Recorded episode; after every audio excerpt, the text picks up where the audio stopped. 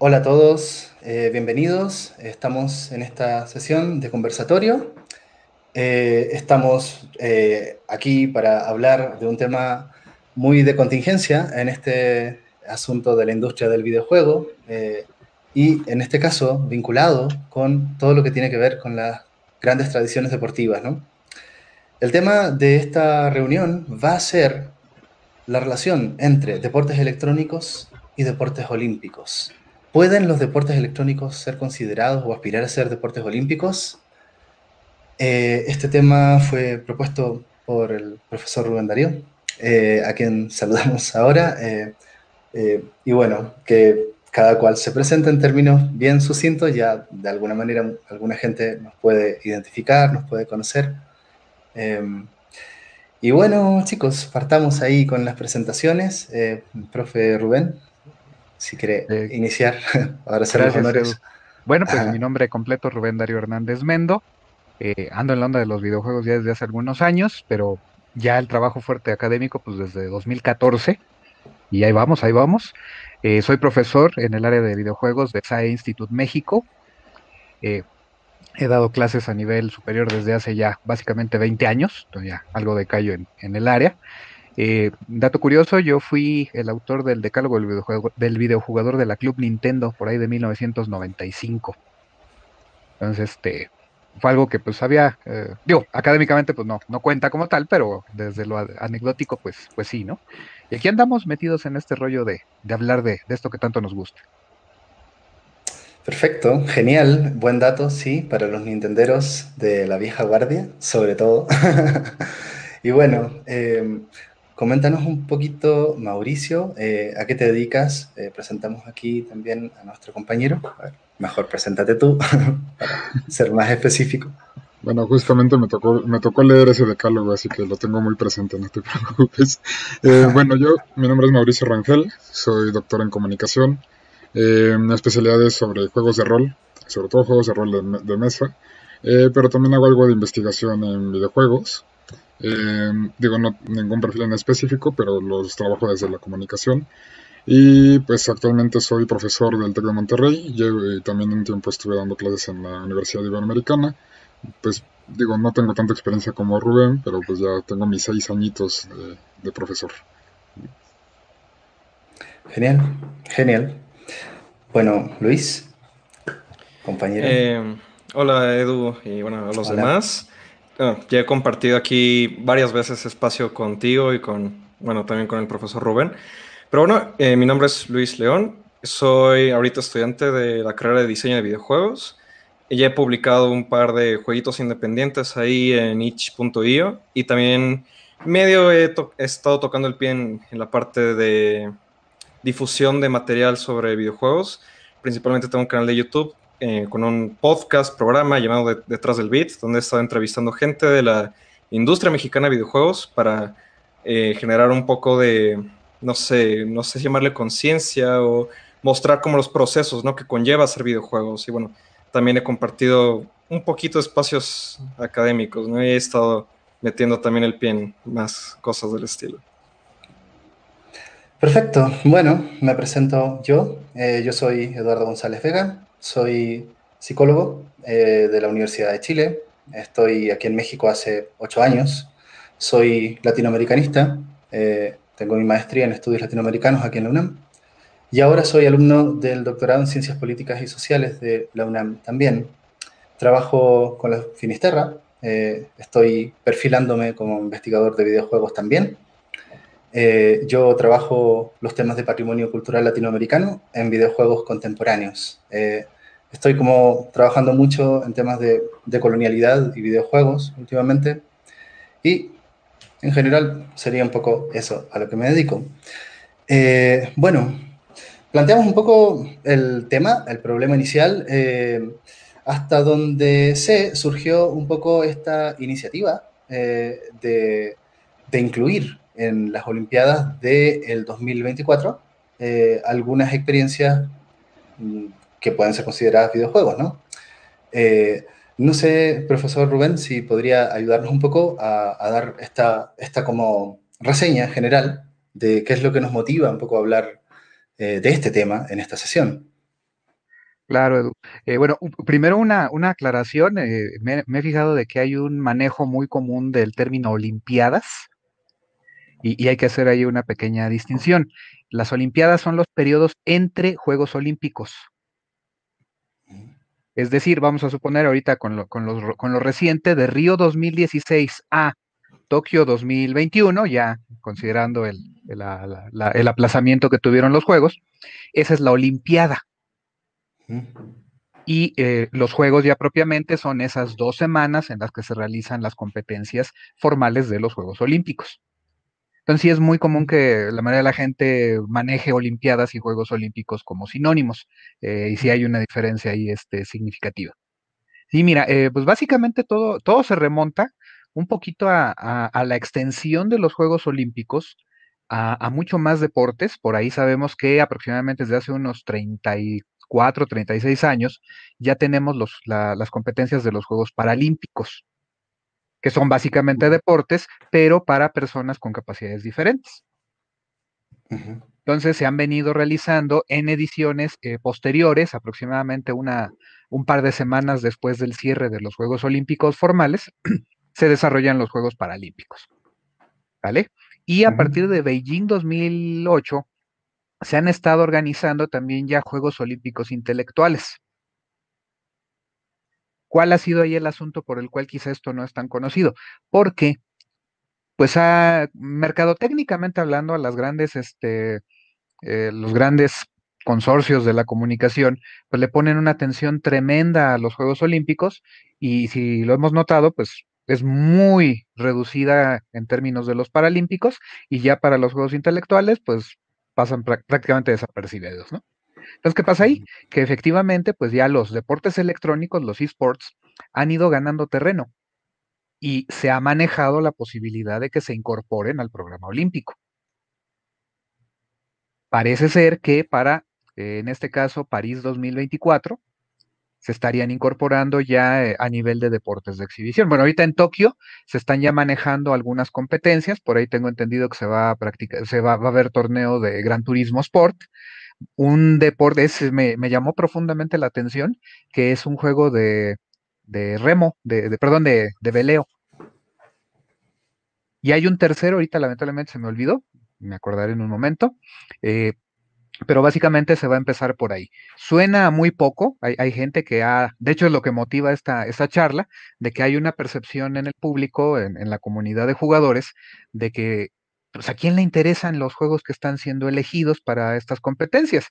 Y, hay que, parte de esta plática pues, tiene que ver con aclarar las razones por las que se está empezando así, con este paso pequeñito, significativo sin duda, y que además esto, esto señala el camino que hay que seguir para que empiecen a incorporarse otros juegos dentro de deportes electrónicos que ya puedan este, ser mucho más visibles para la comunidad. Ok, ok. A mí me queda un poco, eh, cuando, cuando revisamos todo este material, planteamos eh, este tema, eh, me quedan un poco la- varias dudas, ¿no? Y, pero creo que hay una, hay una que es como la fundamental de esto. ¿Y por qué volver los deportes electrónicos deporte olímpico? ¿Por qué sería algo importante eso? ¿Será un tema de legitimidad? Yo considero que si es un tema de legitimidad, pues no lo necesita. Los deportes olímpicos, o sea, perdón, los deportes electrónicos tienen sus propios sistemas de, le- de legitimidad, ¿no? Sus propias federaciones. Eh, entonces, me queda un poco la duda eh, y por eso les planteaba un poco esta idea de ¿y para qué? ¿Y para qué eh, esta idea de volver los deportes electrónicos deportes olímpicos? Eh, bueno, Edu, creo que ahí surgen varios temas muy interesantes. Eh, yo creo que lo podemos incluso remitir un poco a nuestra conversación pasada, que creo que no está publicada todavía, de Mm. los Oscars y los Game Awards. Pero eh, algo que estuve leyendo es que al igual que los Game Awards han subido mucho en ratings y, por ejemplo, los Oscars han bajado ¿no? en estos últimos años, algo similar se puede ver en estos eh, eventos deportivos, ¿no? que es algo muy interesante, que hoy en día una competencia de LOL, una competencia de, bueno, dime ahorita un juego, un eSport, ¿no? Muy famoso, tiene números increíblemente altos, mientras que se ha reportado, se ha visto, ¿no? Como la, las vistas de un, un, evento de la NBA han bajado considerablemente, ¿no? Y es que, bueno, eh, parecería que ¿por qué, le, por qué las Olimpiadas eh, está empezando a coger un poquito a los esports por números, o eso es lo que mucha gente dice, ¿no? Habría que ver varias, este, varios ángulos aquí, ¿no? Pero ciertamente parecería que va por ahí. Eh, no sé qué, si alguien más piensa otra cosa. Yo, yo concuerdo con, contigo, Edu. Creo que en realidad no es algo que sea necesario per se. O sea, básicamente por cuestión de números, por cuestión de negocio, sobreviven por sí solos. Realmente los, los juegos electrónicos. El problema radica en que hay, una, hay un sentido aspiracional.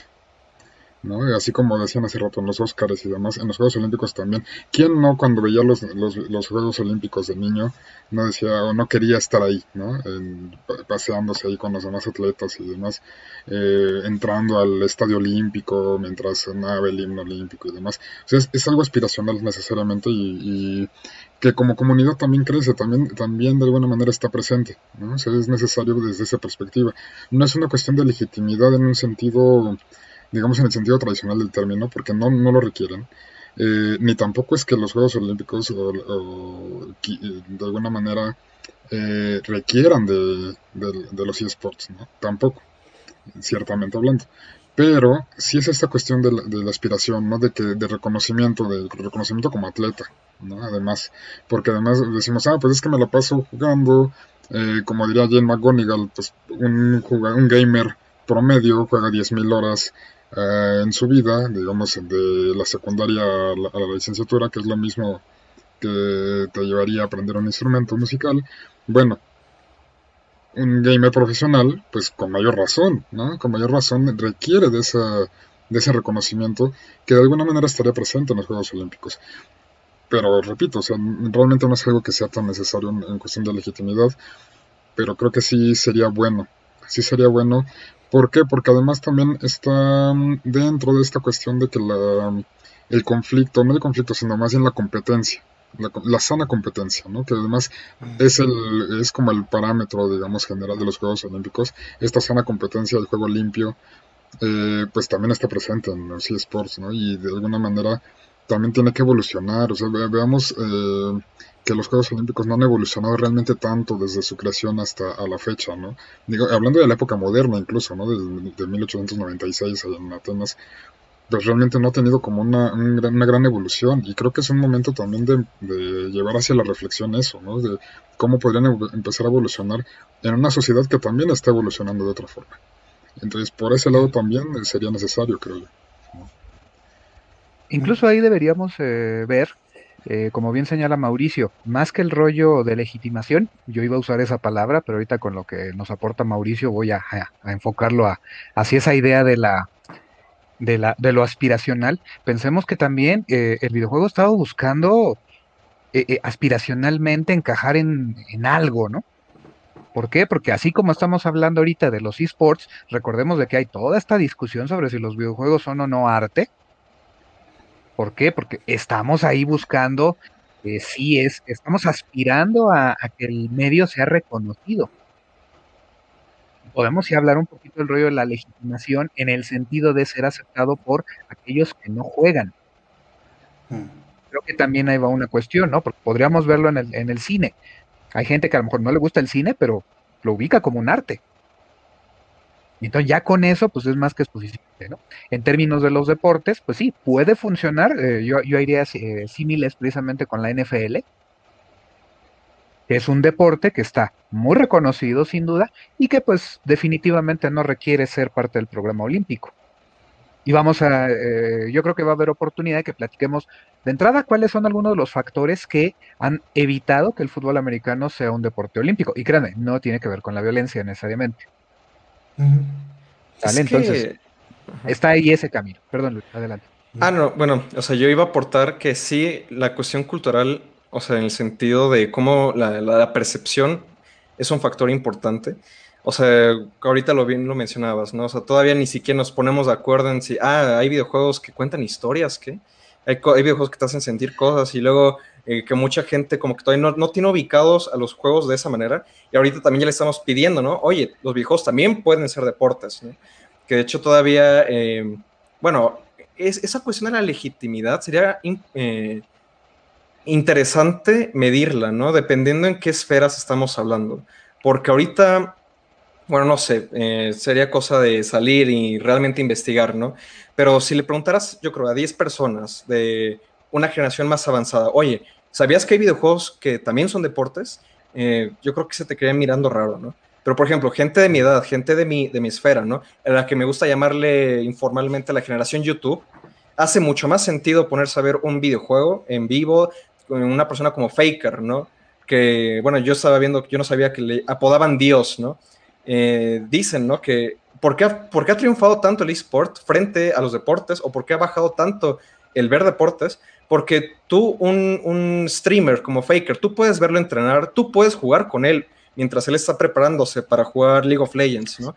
Y, y, alguien que está jugando o alguien que está entrenando para las Olimpiadas, bueno, los Juegos Olímpicos, eh, como bien aclara el profesor Rubén, no puedes, ¿no? Es como un proceso mucho más este, diferenciado.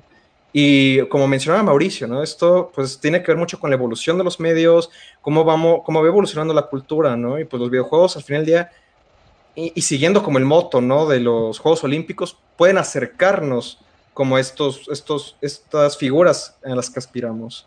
Creo que por ahí hay algo interesante. Eh, bueno, a ver, a mí me gustaría señalar una, uh, tal vez la, la diferencia o, o, defender un poco la postura de por qué no, no, no, no hay que mezclar esas dos cosas. Yo no sé muy bien si estoy a favor o en contra, pero sí me parece que estamos hablando de dos cosas bastante diferentes, ¿no? Eh, eh, y, también retomo un poco lo, que trabajamos la, la, sesión anterior de, los Oscars versus los Game Awards. ¿no? Eh, primero hay un asunto histórico. ¿no? Los Juegos Olímpicos modernos, ¿no? que, datan de, de, esta fundación del 1896, ¿sí?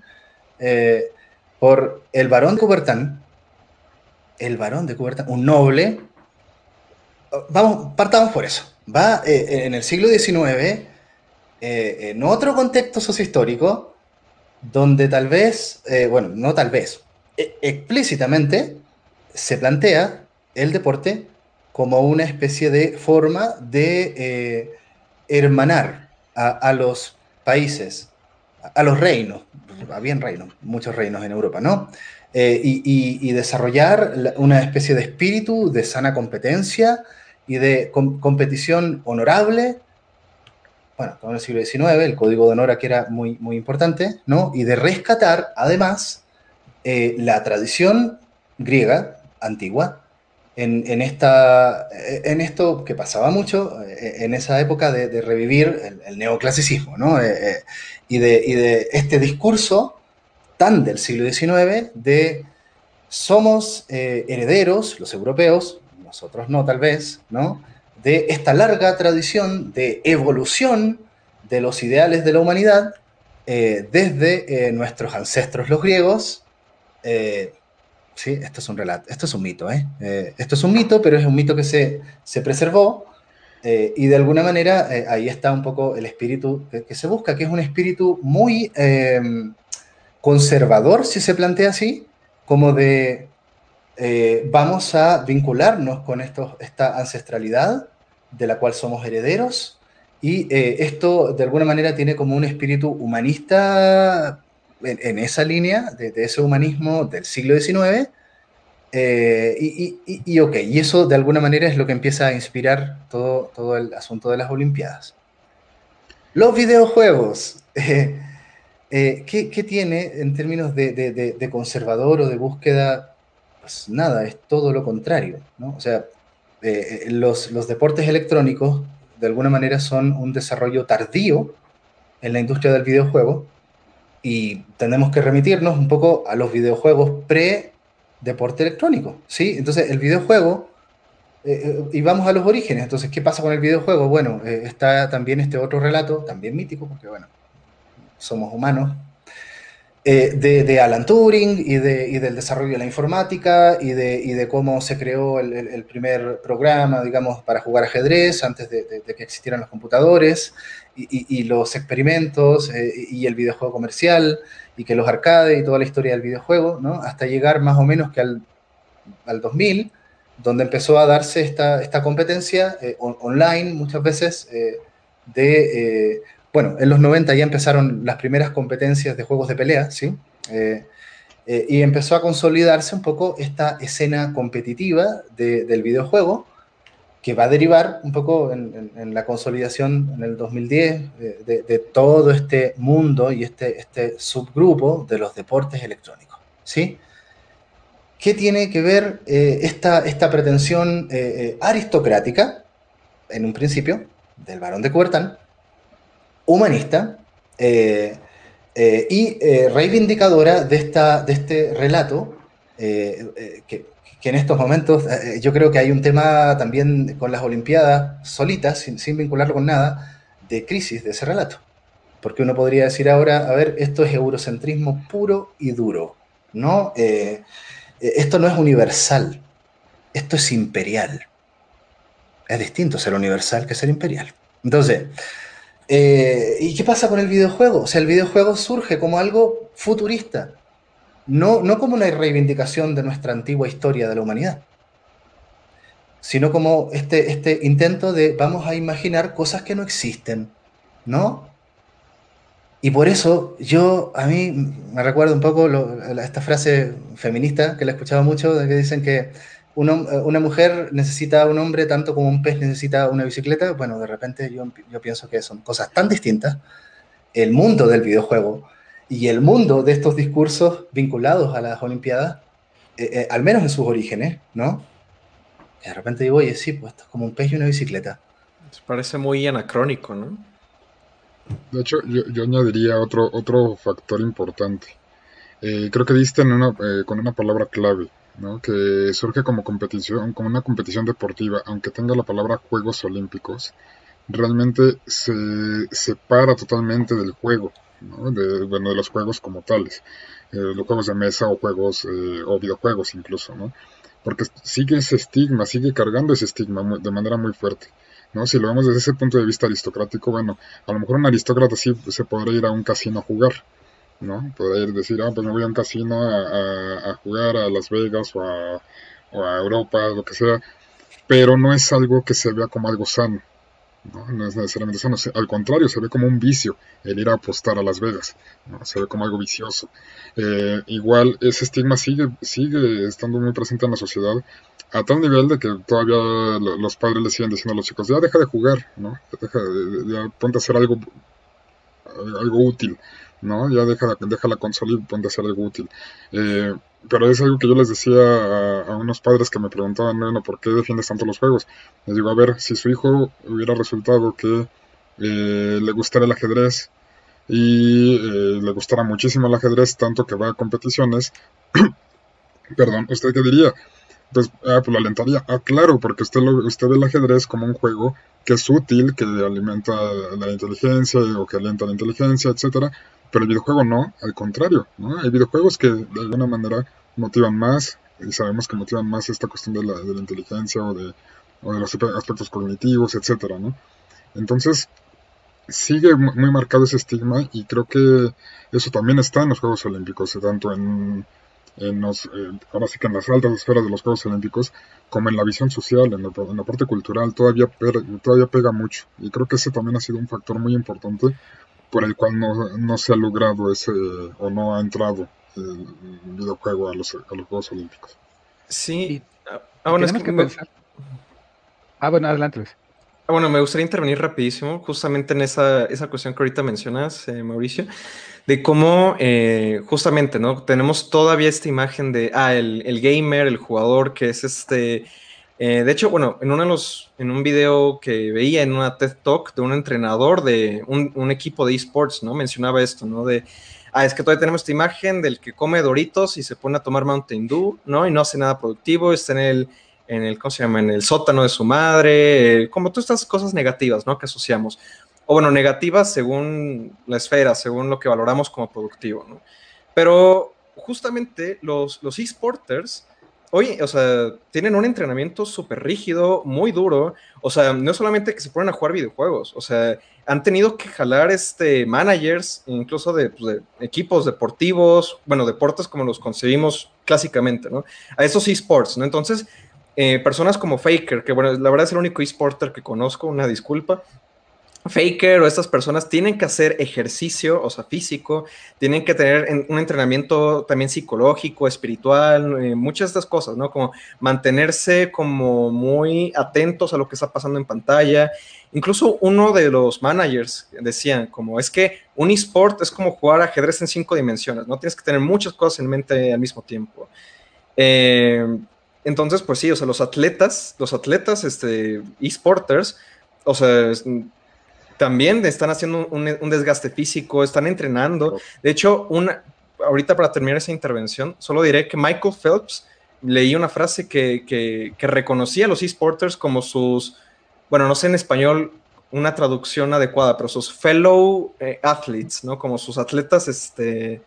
Compañeros. Em, compañeros, compañeros, atletas. Sus compañeros atletas, exactamente. Eso se me hizo muy interesante.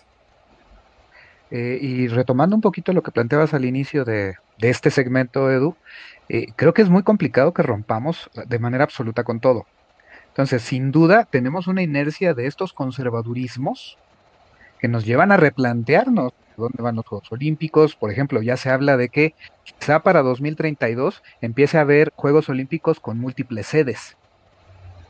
Ya no concentrados en una sola ciudad, ya no el ritual de la selección y los candidatos y todo este rollo, entonces va a ir cambiando esto. Pensemos que los, los Juegos Olímpicos eh, incorporaron atletas profesionales a partir de 1992 en Barcelona. Entonces sí se han dado cambios porque se hablaba mucho de eso, ¿no? También desde ese idealismo muy romántico de deportistas eh, amateurs cuando se discutía por qué no traer a los mejores del mundo, literalmente. Pero es que el factor del dinero y todo este rollo, va por ahí, pero finalmente dan su brazo a torcer. Recordemos que en Barcelona 92, los que tuvimos la ocasión de por lo menos seguir en televisión esos juegos, pues parte del gran ganchazo fue ver al Dream Team. Así, no ha habido ni habrá mejor equipo de básquetbol que ese. Espectacular, de verdad. Espectacular, ¿por qué? Porque agarraron a la élite de la NBA. Varios de esos jugadores son legendarios, están, si haces una lista de los 20 mejores jugadores de la NBA, están ahí los 12. Así de simple, ¿no? Entonces, tienes ahí ese asunto y creo que el videojuego está buscando entrar, precisamente volvemos al asunto de, esa, de, ese reconocimiento. Queremos llegar a más públicos. También, hasta qué punto nos conviene volvernos un grupo ahí, porque estaríamos alimentando el estereotipo que ya tenemos de un grupo de ñoños que se reúnen a eh, se reúnen en sus casas y todo, y se ponen a jugar, y ponle que lo hacen de maneras muy competentes, que les enriquece significativamente esta actividad, pero no es visible. Entonces, de nuevo, los Juegos Olímpicos son un escaparate donde se puede empezar a llevar, eh, se puede aportar de, vean, los atletas de, de, esports no, no, no, son gordos, no, bueno, puede haberlos, sin duda, ¿no? Pero están entrenándose, hacen actividades físicas, entrenan por horas, tienen disciplina, tienen toda una serie de características que en ese sentido no los va a diferenciar, como, como bien señaló Phelps eh, y nos compartió Luis, que se les reconozca como iguales en el sentido de ser atletas. Pero que se requiere visibilizar esa, esa parte que, que está ahorita de momento muy escondida. Eh, lo que yo señalé de las diferencias tiene que ver un poco con los orígenes, ¿no? Eh, eso no significa, digamos, que puedan haber em, tendencias a, homologar ¿no? Eh, los esports en la actualidad con un deporte tradicional, pero, pero el caso de los videojuegos me parece que es como mucho más complejo que los deportes tradicionales, ¿no? Sobre todo en estas pretensiones iniciales de revivir las tradiciones griegas, ¿sí? Y los deportes de los griegos, ¿no? Eh, y, tener esa, pretensión como de pureza, y que me parece también muy, muy sintomática eh, del 1890, ¿no? Eh, porque además que, está, fíjense que aquí hay un tema que me, me, llamó mucho la atención, estuve pensando mucho en esto, ¿qué pasa con la tecnología? ¿Sí? ¿Y qué pasa con la relación hombre-máquina? Que en el, mundo del deporte electrónico es fundamental, ¿no? Pero, ¿qué, ¿qué, estaba pasando en el mundo en el 1890? ¿no? ok, ya tenías toda la revolución del vapor, ya tenías electricidad, ya tenías reformas urbanas importantes y estaban el, el, desarrollo, digamos, de las ferias internacionales, las exhibiciones universales que se llamaban, ¿no? Y eh, también en, este video que compartiste, Luis, aparece un poco esta, esto que pasaba en esa época de, los inicios de las, de las, Olimpiadas, ¿no? A ver, mira, la masa eh, estaba mucho más interesada en ver los últimos avances tecnológicos que en ver deporte. ¿Sí? Entonces, el surgimiento de las Olimpiadas surge, o sea, valga la redundancia, tiene esta idea como de romantizar al ser humano eh, contra la máquina. ¿No? Entonces, yo, por ejemplo, pienso en, la bicicleta, ¿sí? Eh, que viene como del 1860, si mal no recuerdo, ¿no? Eh, pero sería muy extraño imaginar eh, carreras de bicicleta, ¿sí? Porque hay máquinas ahí. Esto, esto es el cuerpo humano, ¿no? entonces, claro, con el tiempo, ahora en la actualidad tenemos un montón de disciplinas que tienen que ver con, por ejemplo, los deportes de, de motor, ¿no? Los motorsport, que son olímpicos, Ah, y ahí vamos a eso, este, pensemos que dos, de los, que dos de los deportes electrónicos que se van a competir precisamente tienen una importante relación tecnológica. Gran Turismo Sport, automovilismo, decir, una relación hombre-máquina, que ojo, el automovilismo como tal, per se, no es deporte olímpico. Porque hay toda una cuestión de infraestructura que dificulta la, organización de un gran premio olímpico, ¿no? ¿Vale? Eh, el, el, asunto del veleo, pues obviamente una construcción humana, un bote, aunque pudieran ser primitivos, digámoslo de esa manera, pero es, con una relación tecnológica, ¿no? Me parece que ahorita eh, eh, también esto es, esto es una muy buena señal. ¿Por qué? Porque el Comité Olímpico está aceptando incluso deportes que, bueno, el veleo sí es parte del programa olímpico, pero el automovilismo no. Sin embargo, y vamos, creo que vamos a tener chance de tocarlo, se debe a factores de infraestructura eh, administrativa organizaciones, federaciones, es lo que también este, contribuye mucho a por qué, por ejemplo, pues sí tenemos Gran Turismo Sport dentro del programa, eh, aunque sea ahorita del de exhibición, y, no LOL. Aunque LOL sea increíblemente mucho más popular. Es que LOL es violento. Podría decir, no, esa es la opinión del, presidente del, de la COI, ¿no? Que LOL es violento. Mm, ¿Sí? Yo siento que es más recursos, este, requisitos administrativos que no cumplió LOL. Ahorita platicaríamos de eso, si se da la oportunidad. Pues, a ver, lo único que quería señalar yo un poco es que, por lo que veo, sin, ser un gran conocedor de esto, a mí me parece que hay una pretensión original, original, digamos, romántica, en términos de revivamos los valores humanistas antiguos versus la alienación que produce la tecnología y las transformaciones eh, eh, de la modernidad. Eso es una hipótesis, yo lo planteo así. Eso se fue relativizando con el tiempo, ¿no? Porque la verdad es que eh, antes de, esta especie como de caída, que, habría que reconocer también, ¿no? De que las Olimpiadas de alguna manera parece como que vienen un poco en bajada por la cantidad de, espectadores que las siguen, eh, es un espectáculo visual, ¿no? Eh, internacional, que mucha gente sigue, y que detrás de eso está más bien eh, otra área social que es el área del espectáculo, que es otra cosa, ¿no? Y es que, bueno, ahorita que mencionas eso del relativismo, digo, también habría que revisar eso, ¿no? De qué valores estaban realmente rescatando o cómo lo estaban interpretando y obviamente en qué se convirtieron las, los Juegos Olímpicos, porque si tú ves cómo eran los Juegos Olímpicos originales, los de Grecia, pues había combates a muerte, literalmente. Y entonces, si fuera a revivir esos valores del pasado, pues un juego como Street Fighter lo abrazarían los griegos, ¿no? Como, hey, hermano, ven acá, no vamos a matarnos entre todos.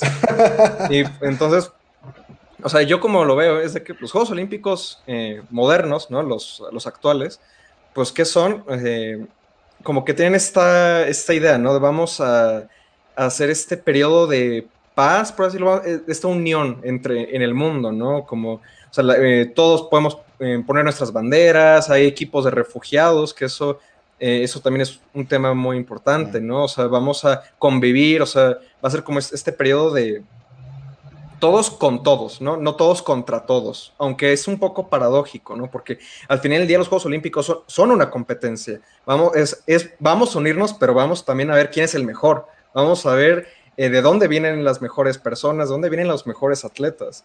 Entonces, eh, en esa cuestión de valores, creo que los Juegos Olímpicos tienen ahí muchas cosas que valdría la pena desglosar, ¿no? Eh, así es como lo veo. También en ese sentido, no solamente es de dónde vienen los mejores, sino qué sistema está generando mayores campeones. Vemos los medalleros olímpicos y es, ah, Estados Unidos se lleva tantas medallas y luego luego lo comparan con Cuba, ¿no? O antes, eh, cuando estaba la Unión Soviética, era comparación Estados Unidos, Unión Soviética, ¿no? ¿Quién se lleva más medallas? O sea, el sistema capitalista, el sistema socialista, ¿quién es el que está de alguna manera funcionando mejor, operando mejor para, para dar mejores resultados como mejores atletas? y sigue porque hoy es China hoy es China. O sea, por supuesto, la comparación sigue ahí presente, ¿no? Y seguramente va a seguir presente por, por, ahora sí que por los siglos de los siglos y hasta donde siga ese conflicto o sigan ese tipo de conflictos. Mientras sigamos poniendo rayas imaginarias a los mapas, me parece que eh, seguirá eso. Claro, y, es totalmente natural. O sea, es natural porque a final de cuentas la competición es algo que no es. ¿no? O sea, es algo que vamos a hacer bueno, eh, hay algunos estudios feministas que dicen que es algo más bien de los hombres, ¿no? Que es algo más bien machista, pero yo creo que en realidad es algo natural de la humanidad, ¿no? O sea, porque, bueno, es mi punto de vista, creo.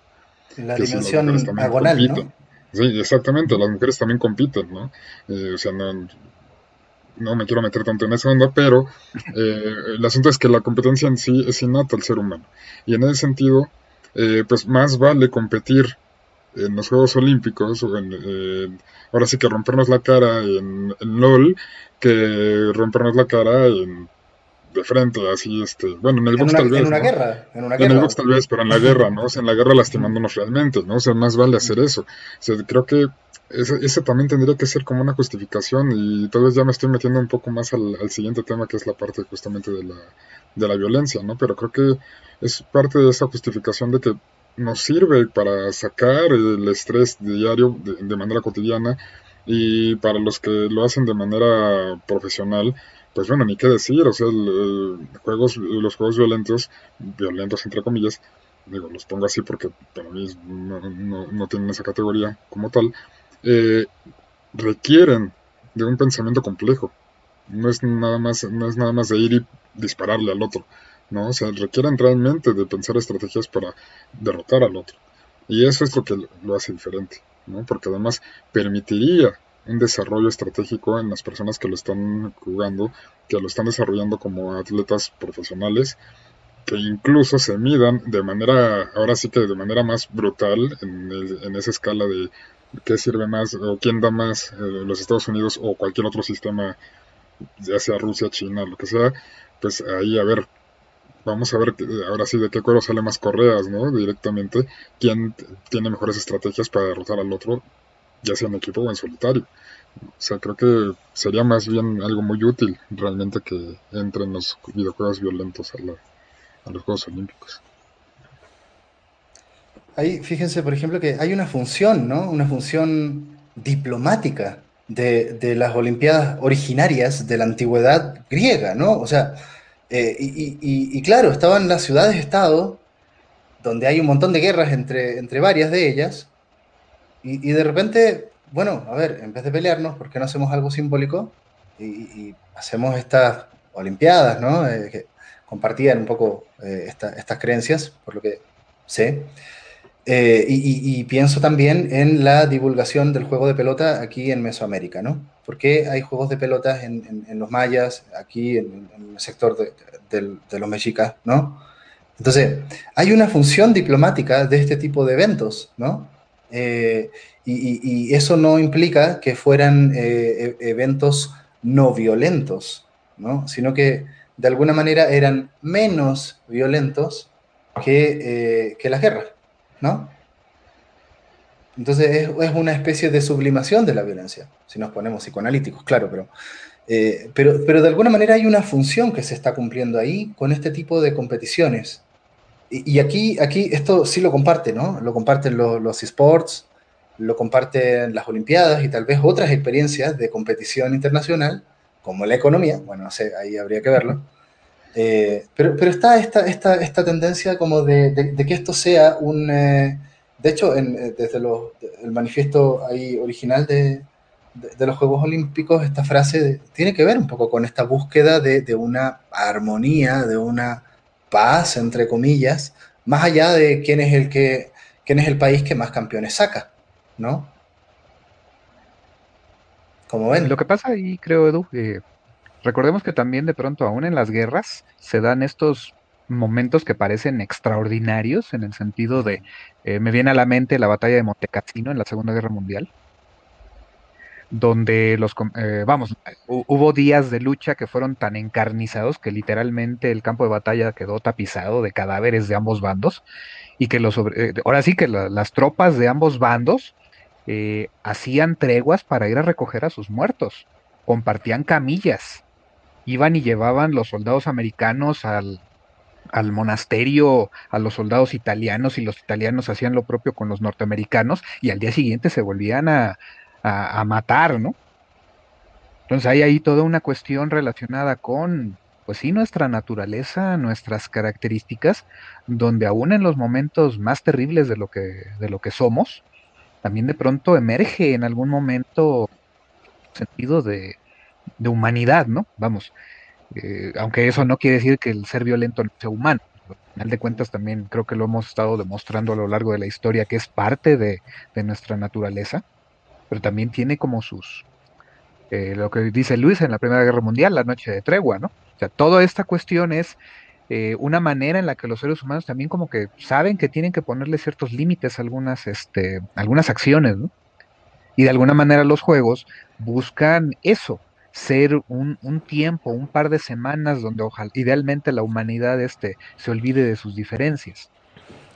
Es que, bueno, también eh, digo, yo sé que eh, siempre mencionar esto es muy cliché ya en, el estudio de juegos, ¿no? Pero eh, pues, a, mí, me gusta mucho el concepto del círculo mágico, ¿no? Esta cuestión de el, juego como ritual, el juego como, como este espacio, ¿no? Donde vamos a respetar esta ficción. Yo creo que pues como que terminamos vinculándolo con esa parte, ¿no? Y es que pues bueno, al final del día, eh, digo, hablando de una taxonomía de juegos, como medio lo empezábamos a decir, ¿no? En la en el de Óscares y videojuegos, ¿no? O sea, pues los Juegos Olímpicos, bueno, los deportes, pues... Eh, o sea, es que también creo que valdría la pena como hacer esta clasificación, ¿no? O sea, como son todos los Juegos Olímpicos, deportes, son todos los deportes juegos, son todos los... Eh, o sea, como... Ah, ¿Cuáles sí son juegos? ¿Cuáles no son juegos? ¿Qué lo, ¿Qué lo convierte en juego? ¿Qué lo convierte en deporte?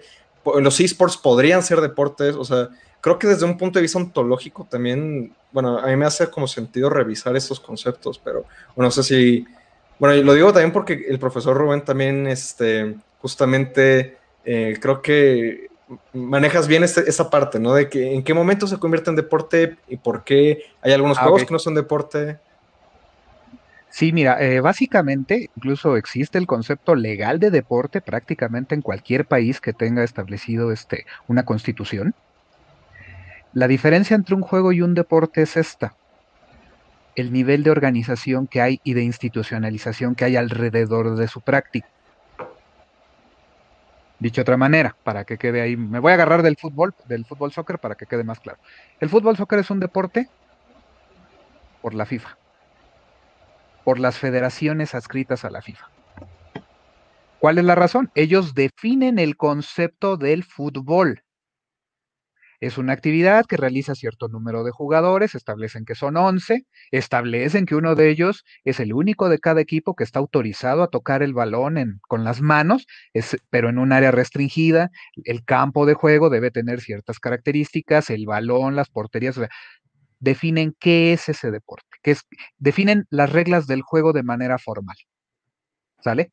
Y entonces desde ahí también establecen los criterios para eh, arbitrar, para juzgar, para valorar el, partido, que alguien marque, sirva de un, de un árbitro, de un referee, establecen los reglamentos, los lineamientos para competencias oficiales, establecen cuáles son esas competencias oficiales y obviamente los países que decidan ser parte de este organismo, pues tienen que jugar bajo esas reglas. Tienen que aceptar la terminología. Pongo esta analogía. Unos niños echando la, famosísima cascarita en la calle no están practicando el deporte del fútbol estrictamente hablando. Están jugando algo que se parece al fútbol soccer, pero no lo están haciendo en, en, un campo reglamentario, tal vez el balón no cumple completamente las disposiciones, no están utilizando el equipamiento que se considera oficial, digámoslo de esa manera. Entonces, hacen algo que se parece al fútbol, pero no es exactamente el fútbol, el concepto que se tiene, ¿no? Otro ejemplo, eh, en el caso del, del básquetbol, eh, ahorita que mencionábamos hace un rato al Dream Team, la NBA tiene un sistema de reglas, tiene un set de reglas, pero la FIBA, la Federación Internacional de Básquetbol, tiene otras. En básquetbol olímpico son cuatro periodos de 12 eh, minutos. No, perdón, de 15 minutos. Son dos periodos de 20 minutos, perdón, ahí, ahí corrijo. En la NBA son cuatro periodos de 12. Hay una distancia para los tiros de tres, es distinta. Los tiros de tres en NBA son de más lejos. El, número de faltas personales es diferente. Eh, en, en, FIBA te vas con cinco faltas, eres expulsado del partido. En NBA, en NBA tienes seis faltas. Tienes toda una serie de reglas que son ligeramente diferentes, pero donde entonces los, el equipo de Estados Unidos juega con las reglas de la FIBA en el torneo olímpico de básquetbol juega con las reglas de la FIBA en las eliminatorias oficiales. Entonces ahí es donde tenemos esa diferencia. Eh, iba a señalar un poco que en el boxeo pasa lo mismo, ¿no? El boxeo olímpico versus el boxeo profesional. Así es, porque en el boxeo olímpico, y hablando de la violencia, pues de entrada los, los atletas tienen más protecciones, de entrada traen este, este eh, accesorio que les cubre la cara. La duración de, los, de las peleas son mucho más cortas, son a tres rounds. Entonces hay toda una serie de diferencias donde entonces, pues también de nuevo, quieres entrar o ser parte del deporte a nivel olímpico, ah, pues es dentro de las reglas que la federación específica, el organismo que regula ese deporte, establece. Y eso lleva a preguntar, ¿no? Si los esports realmente quieren jugar con las reglas de otras disciplinas que, no tienen que ver con la propia industria. Es que no va tanto por ahí, Edu, creo yo. Mira, eh, de hecho, hay otra vez el rollo de Gran Turismo Sport, e incluso, aunque ahorita el FIFA, el juego de fútbol soccer de, Electronic Arts, ese también potencialmente podría ser uno que se incorporara con relativa facilidad al programa olímpico. ¿Por qué? Porque en ambos casos, las competencias oficiales ya no las regula la empresa desarrolladora. O sea, no, oyes, no estás escuchando que Polyphony está reglamentando la competencia de Gran Turismo Sport. Ellos solo proveyeron la plataforma, la tecnología para que pueda eh, competir, ¿sale? En el caso del fútbol, el juego FIFA, pues también es la plataforma para jugar la simulación oficial de fútbol, ¿sale? ¿Y por qué digo que es la oficial? Porque la reconoce la FIFA, porque hay un mundial electrónico de FIFA, auspiciado por la FIFA, eh, por el organismo tiene un mecanismo de eliminatorias, tiene toda una cuestión. Sí, Electronic Arts es el que provee la tecnología, sale, pero ellos no intervienen en la reglamentación de la competencia. Lo mismo pasa con Gran Turismo Sport. La Federación Internacional de Automovilismo es la que establece las condiciones de competencia. Por eso cuando ves una transmisión, por ejemplo, de ellos, no vas a ver a los competidores, este, cada quien con su controlito, no, hay un, hay un carrito simulador específico para esa competencia se reglamenta la arena, la instalación. Debe haber requerimientos técnicos, casi casi, a ver, debe haber un lag máximo de, de tantos milisegundos. ¿Por qué? Porque se eh. busca certificar que el, el campo de juego, en este caso un campo digital, pero es un campo de juego al final de cuentas, deba cumplir con unos lineamientos específicos, buscando ser lo más justo posible. De hecho, eso pasó en México ahora con la pandemia, cuando se, suspendieron los partidos oficiales. Eh, pues se llevó el torneo hacia lo digital totalmente, ¿no? Con FIFA, justamente. Exacto. Y, ahí tenemos esa cuestión. Entonces ya ahí hay una intervención, incluso en el caso de, la FIA, se entiende, no es parte del programa olímpico, pero la FIFA sí es la que eh, regula el, torneo olímpico también de, los, o sea, el torneo olímpico de fútbol. establece cuántos equipos, cuántos de cada región, etcétera. Es que, bueno, ahorita ese tema es de los que más me parece interesantes de esta cuestión de los esports, porque, bueno, yo, yo lo había llegado a mencionar un poco con esta parte de la conservación, pero va más por el hecho de que el videojuego, por ser digital, como que parecería que tiene ciertas limitaciones y ciertas condiciones que claramente lo, segmentan de otro tipo de juegos, ¿no? ¿Por qué? El fútbol o sea, el fútbol lo puede jugar cualquier persona en la calle, lo pueden jugar en donde tú me digas, ¿no? Siempre cuando tengan una pelota. Que bueno, una pelota, o sea, es muy fácil de conseguir. Puede hacer una pelota de un post-it, una, muchos objetos se pueden convertir en una pelota. Es un juego muy libre, ¿no?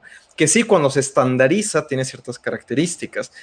Pero lo que voy es que, por ejemplo, un juego como League of Legends, vamos a decir, que depende de una plataforma em, digital una computadora específica. League of Legends es un juego que se está actualizando constantemente. Entonces también me surge la pregunta, cuando vamos a jugar en las Olimpiadas, bueno, en los Juegos Olímpicos a League of Legends, ¿qué versión de League of Legends vamos a jugar? ¿Va a ser esta misma versión la que vamos a seguir jugando durante 20 años? Y si no, entonces no poner en desventaja a personas que están aprendiendo a jugar versus los, los jugadores que llevan ya un tiempo. O sea, no sé si esto, todo esto hace sentido. O sea, como que la, naturaleza de los videojuegos es muy diferente a, lo que supone un juego o una disciplina, ¿no? Como este, la lanza de jabalina, ¿no?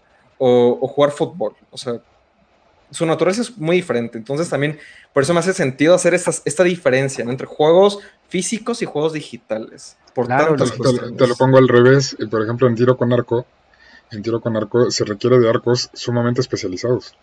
¿no? Para, o sea, no, no, es cualquier arco. O sea, si nosotros quisiéramos agarrar un arco al estilo de, de los elfos del Señor de los Anillos, pues no, jamás.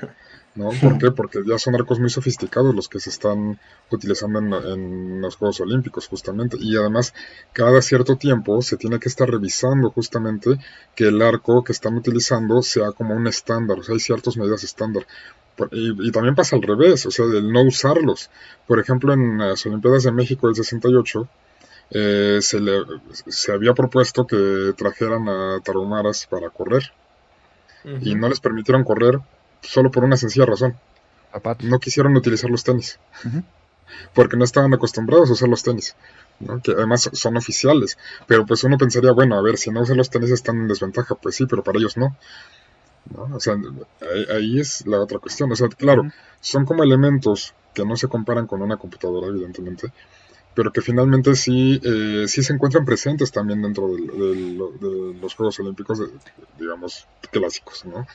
Entonces sí, sí, sí forma parte. Yo creo que es el punto es ponerse de acuerdo en ese sentido, y para eso están las ligas.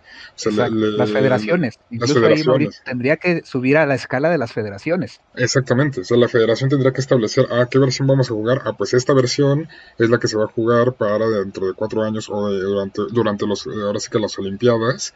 Vamos a prepararnos eh, con estas versiones para que en los Juegos Olímpicos se juegue tal versión por ejemplo, ¿no? O sea, eso lo tendrían que definir ya las federaciones para cada uno de los juegos, creo yo, pero no, es, no creo que sea algo tan complicado porque finalmente es algo que ya sucede.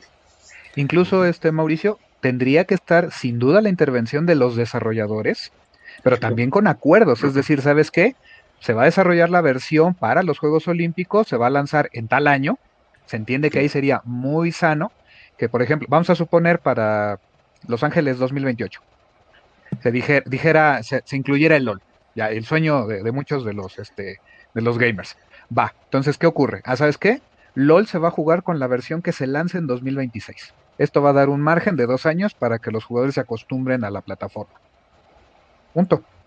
Queda de acuerdo, la empresa compromete obviamente a desarrollar la el software para ese tiempo y que se hagan competencias a partir de ahí con esa, con esa versión específica y, estás controlando el proceso y no estás dejando de lado al desarrollador, lo haces parte del, de, este procedimiento, que ojo, es necesario. Ok, eh, voy, a replantear, bueno, después de todo ah. esto, que sí fue muy, muy, muy útil, que cualquiera, o bueno, eh, en cualquier parte del mundo, creo yo, pueden, alguien se puede poner a fabricar un, un, arco, ¿no? O sea, incluso siguiendo, te pone, buscas en internet, ok, cuáles son las eh, estándares, lo que sea, ¿no? Eh, League of Legends o estos videojuegos son propiedad intelectual. O sea, le pertenecen a, estas empresas que lo están desarrollando, ¿no? No son, en ese sentido, a lo que veo es que no son juegos tan libres.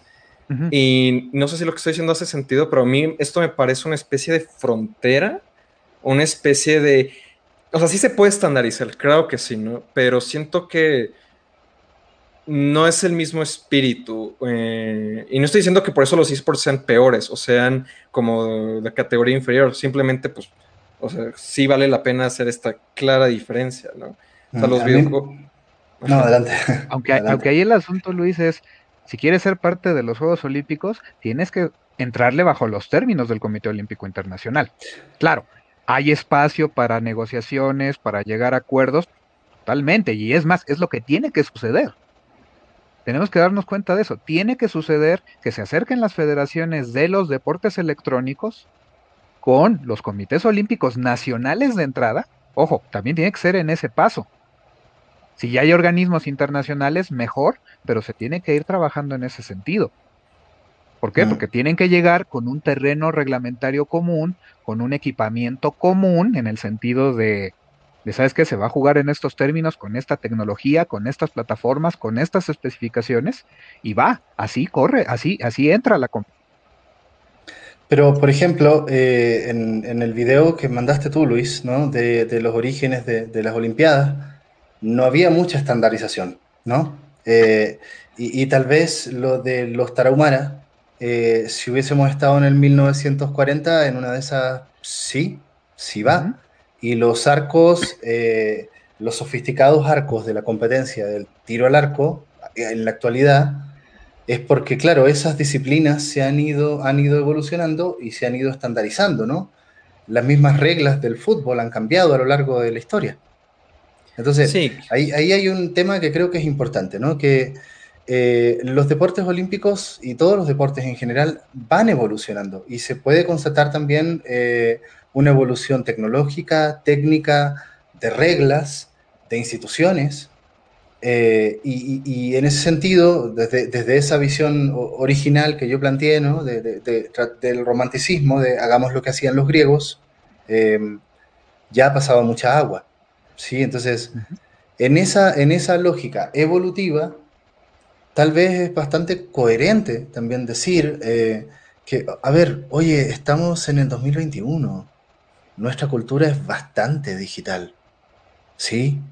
Eh, en general vivimos en un mundo muy digital. Si tú lo comparas con 1980, por ejemplo, ¿no?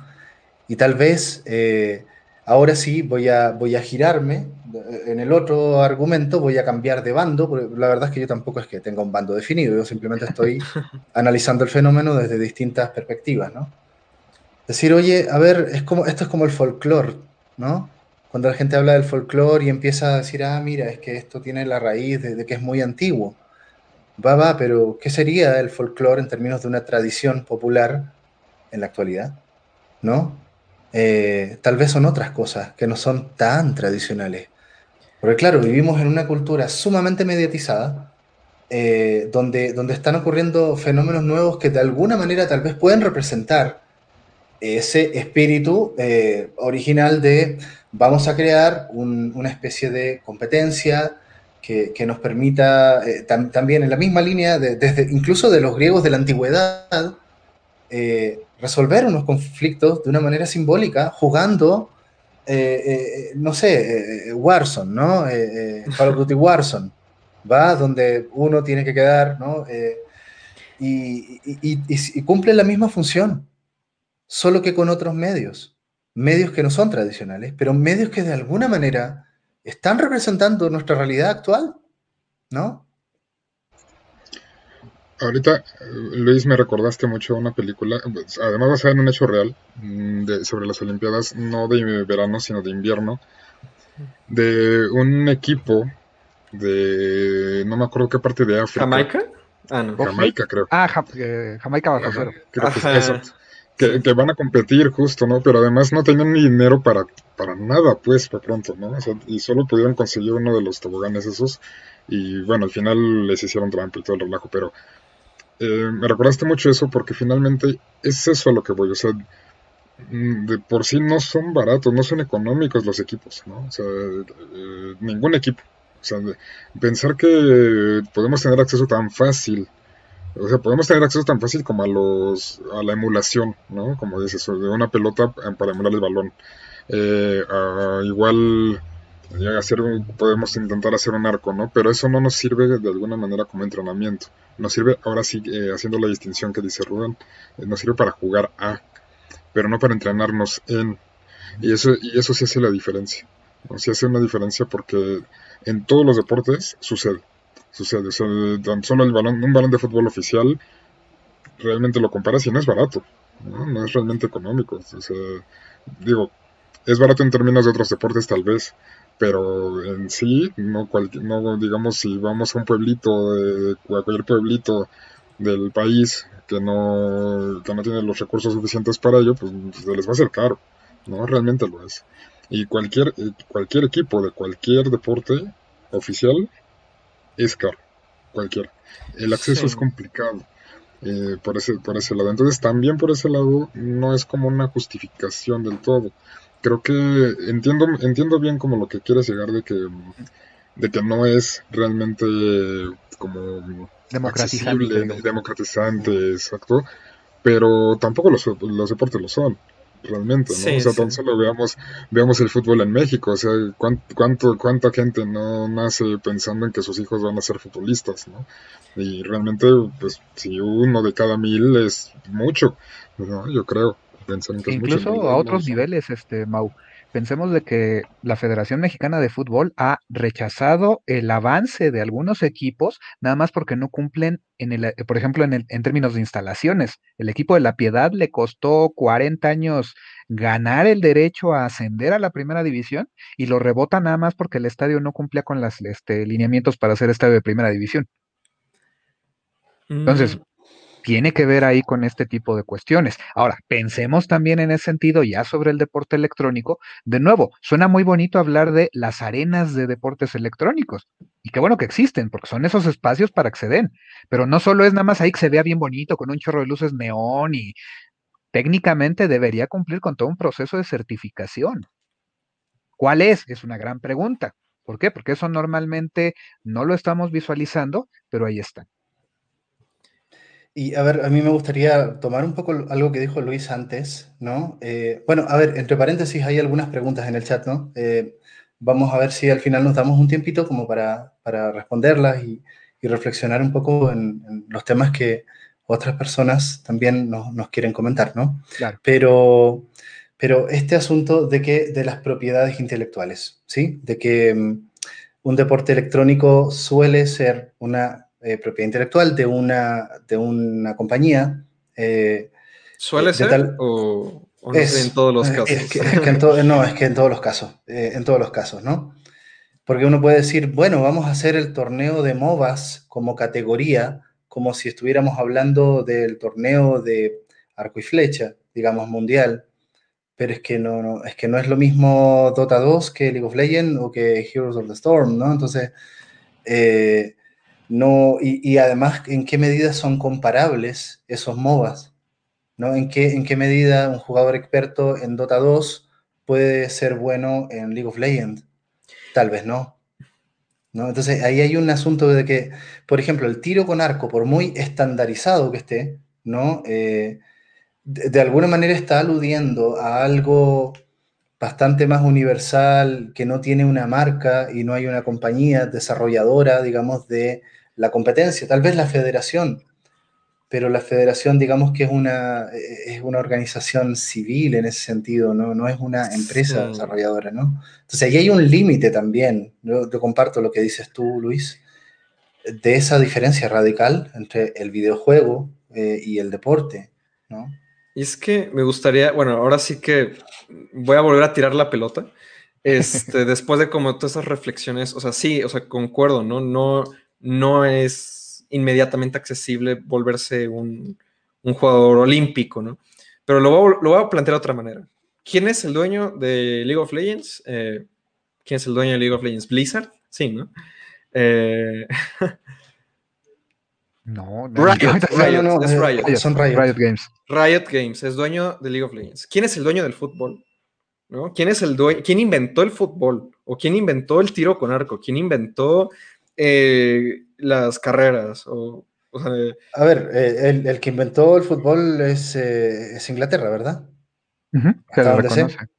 Sí, eh, hay, hay, hay deportes que, a ver, ¿quién inventó el taekwondo? No sé si es deporte olímpico, pero el judo sí. ¿Sí lo es? El, ¿Los el dos? judo es japonés. Ah, sí, va. Eh, O sea, el judo es sí. japonés, el taekwondo, Taekwondo es es coreano. coreano. Ujú. Coreano. ¿Quién es la Pero- persona o quién es la, la- la entidad que inventó como estas actividades? Pues mira, pasa como muchas cosas de propiedad intelectual. eh, e incluso ya algunas en este caso se consideran este patrimonio humano. Entonces ya técnicamente se reconoce a un creador, pero no su nacionalidad, su ideología política, eso ya es eh, intrascendente. Entonces, incluso pensemos que la arquería, pues de entrada es, e- e- es praxis cultural común de la humanidad. Casi todas las civilizaciones desarrollaron el arco y la flecha, ¿no? Es que ajá, por ahí como que Va por ahí. te traigo la entiendo idea atorada, pero... En- Acá entiendo por dónde entramos vas. en un terreno donde, de nuevo, son nuevos terrenos de legislación deportiva. Y, y cómo ¿Qué? se involucran, cómo se relacionan, es todo un asunto. Incluso, creo que hay un asunto muy interesante. Por un lado, estamos cuestionándonos el rollito romántico y colonialista de, de los Juegos Olímpicos, y sin embargo, ahí estamos reconociendo un colonialismo de LOL es propiedad de Riot Games. Y, si ellos dicen, ya no vuelvo a sacar nada para ese juego, tienen el poder de hacerlo. Entonces Sí, ahí están, sí. ahí están coartando, cooptando eh, el alcance que podría tener ese, ese, ese juego en particular a nivel de deporte. Pero de nuevo, es una relación en la que vale la pena entrarle a ver cómo podemos zanjar esas, esas circunstancias. Sí, y es que, o sea, bueno, regresando con esa parte de la institucionalización, como bien hemos estado comentando, incluso hay gente, ¿no? Que, que- que he visto que se queja del deporte como una institucionalización del juego, ¿no? ¿Por qué? Porque, bueno, como, como se suele decir, ¿no? O sea, los juegos son algo, son una actividad muy libre, o deberían serlo, o como hay una, hay una parte de los juegos que es muy libre. De hecho, a mí me llamó mucho la atención, investigando para el tema, que este año me parece que van a incorporar en Japón eh, el skating. Y, y mucha gente se, se quejó de que iban a hacer eso. ¿Por qué? Porque le- de cierta manera como que le iban a robar una identidad como libre, contracultura, de, eh, que tiene el skating. Y entonces se va a formalizar. ¿no? Ahora el skating es un deporte. Hay una institución detrás. Pero justamente, bueno, le estuve platicando con, eh, eh, hace, hace un rato con personas que también conocían del tema. Y es que también dicen, ¿no? Pero, pero es que al final del día, ok, el skating sea un deporte o no sea un deporte, pues tiene ciertas convenciones, ¿no? O sea, tiene un cierta... Quizá no hay un reglamento escrito, pero hay un reglamento implícito, ¿no? Entonces, no sé, como que hay eh, aquí sí muchas cosas este, de implícito, no, no implícito, este, dónde está escrito, dónde no está escrito. Al final día los juegos tienen, son, son reglamentados, ¿no? O bueno, Ahí, Mira, fíjate, en ahí- el caso del skating, un- solo un datito, es como, tiene este espíritu tan anti-institucional, ¿sí? Vinculado tal vez al hip hop, ya, que, que me, me es muy coherente que, que muchos skaters no, no quieran que el skate sea un deporte olímpico, ¿no? Eh, Perdón, hay, eh, hay- Mauricio. hay- hay- hay una cuestión también, em, regresando un poquito de quién es el dueño de, pues realmente si lo vemos desde una perspectiva más fría tal vez, la FIFA sí es dueña del fútbol, con todas sus letras. O sea, si, si- si la FIFA dice yo no quiero estar como federación en, en- en la- en el Comité Olímpico, lo hace con la mano en la cintura. De hecho, tiene más países asociados la FIFA que el, que el Comité El Olímpico Comité Olímpico, así es. internacional. Entonces, y realmente eh, es un negocio, ¿no? O sea, realmente para ellos el juego reglamentado del fútbol es para ellos un negocio redondo, además, ¿no? En, todo el mundo y, en, y a diferentes niveles. Para ellos los, Juegos Olímpicos es un negocio más. Es como una forma más. O sea, ellos podrían decir, ah, pues yo me llevo mi balón y pues a ver qué haces, ¿no? Porque ya no te voy a a lo mejor y tú puedes seguir haciéndolo, pero le pones otro nombre o, o reglamentos de una forma diferente. ¿no? También, también por ahí va un poco la historia de por qué son diferentes los reglamentos entre las federaciones y, los, el Comité Olímpico. También tiene un sentido por eso. Pero eh, Pero va por ahí el asunto, o sea, realmente no es tan libre tampoco. O sea, creo que finalmente la institucionalización, ya sea en un deporte cualquiera, incluso el tiro con arco, la Federación de Tiro con Arco, es un negocio. Finalmente, o sea, la, la, federación de que deporte que quieras, es un negocio, o sea, para llegar a ser un, un taekwondoín, eh, digamos, decente, lo suficientemente decente para participar en, los Juegos Olímpicos, pues ya te gastaste tu buena lana, ¿no? O sea, de, haber tomado cosas desde, desde niño, si quieres, eh, para estar practicando y practicando y practicando, y es un negocio que alguien está cobrando y la federación, las federaciones de esos, de esos, este, de esos deportes forman parte de ese negocio, necesariamente. O sea, no es tan libre como parece. Pero, o sea, también, ¿qué pasa el día que la FIFA, no sé, la FIFA cae una bomba y desaparece, ¿no? Aún así yo puedo seguir jugando fútbol. Eh, no sé, que hay una bomba en Riot Games y, o sea, bueno, sí, van a haber copias en internet del LOL, pero eh, a lo que voy es, o sea, pues lo mismo pasó hace poco con un torneo de Nintendo de Smash Bros, ¿no? O sea, justamente, o sea, que querían hacer el, el torneo mundial con un emulador justamente mm. porque no porque el juego de la Switch no lo permitía. Y entonces Nintendo dijo no no espérame a ver es un torneo oficial y, no puedes poner un emulador o sea no no no puede ser posible no nosotros somos los únicos autorizados en, emular cosas y vendérselas a ustedes. Exactamente. No, pero el juego ahí está. O sea el juego ahí está de alguna manera y, y de hecho lo, puedes conseguir y no pasa nada, ¿no? Y, puedes generar tus torneos y demás. Finalmente va a ser eso, va a ser lo mismo. O sea, finalmente también tú puedes seguir jugando al fútbol, pero no puedes seguir, eh, no podrías seguir, en el caso que pones de que quede una bomba en la FIFA, podemos seguir jugando al fútbol, sí, pero no podríamos seguir eh, con la institucionalización del fútbol porque surgiría otra cosa que sería más o menos parecido a la FIFA. ¿no? En este caso sería lo mismo. claro, Riot Games eh, es dueña de LOL. A lo mejor ya no, este, no en algún momento dice, ah, pues yo me llevo LOL. Ah, bueno, ¿qué otra compañía tiene otro juego que sea parecido? ¿no? Y, lo, institucionalizamos y hacemos lo mismo. Va a pasar exactamente lo mismo. incluso pensar que las, las federaciones de esports son las que podrían plantear lo que Edu nos mencionaba hace un momento. Existe, digo, el pentatlón, el triatlón, también como disciplinas olímpicas, y por qué no tener eh, el equivalente en, en esports. Porque ahorita tienes tu super especialista que nada más juega LOL, que nada más juega FIFA, que nada más juega este, juegos de pelea. Y en cambio, ¿por qué no pensar también en un, en un evento donde tengas un atleta, un atleta electrónico que es competente en juegos de estrategia, que es competente en juegos de pelea, que es competente en simuladores de deportes? Y claro, ¿cuál es la selección de juegos a tener en cuenta? Pues es parte de lo que las federaciones tendrían que ponerse de acuerdo. Yo honestamente quiero que metan Tetris en los comités olímpicos. Eh, incluso un amigo comentaba eso, ¿no? Y le digo, pues el problema es ese, a ver, de entrada, ¿cómo, está, cómo estaría regulado el Tetris como una competencia? Y es que justamente... Y, no son tus retas, perdón, esto Luis, no son tus retas de Tetris 99 necesariamente el único parámetro. Así es. Y es que con el todo Tetris... un sistema de clasificación oficial, formal. Ahora sí les perdón. Sí, no, una disculpa. Este, y es que el Tetris también es un caso súper interesante porque incluso hace una o dos semanas estaba viendo que hoy, en 2021, hay jugadores que están descubriendo nuevas técnicas para jugar al Tetris del, Nintendo. el Nintendo Entertainment System, ¿no? Entonces creo que el Tetris. Eh, no, no, no. O sea, el, NES. El, NES, el Tetris de NES.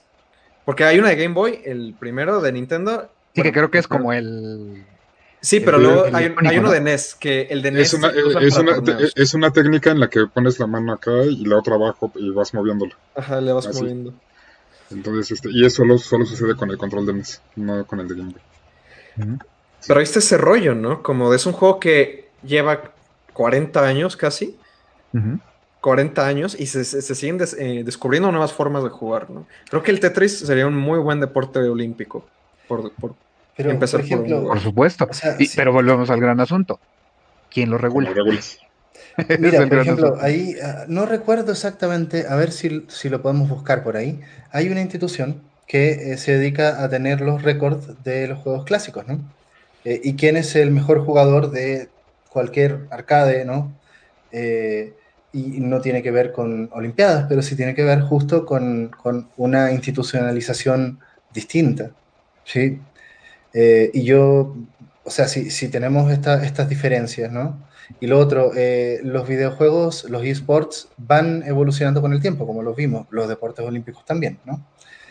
Eh, pero, pero, a ver, hay, hay dos temas. Uno, ¿qué pasa con la dimensión deportiva dentro de este otro abanico que es el videojuego, donde tal vez ya hay, hay videojuegos que no tienen nada de deportivo, ¿sí? Como una aventura gráfica.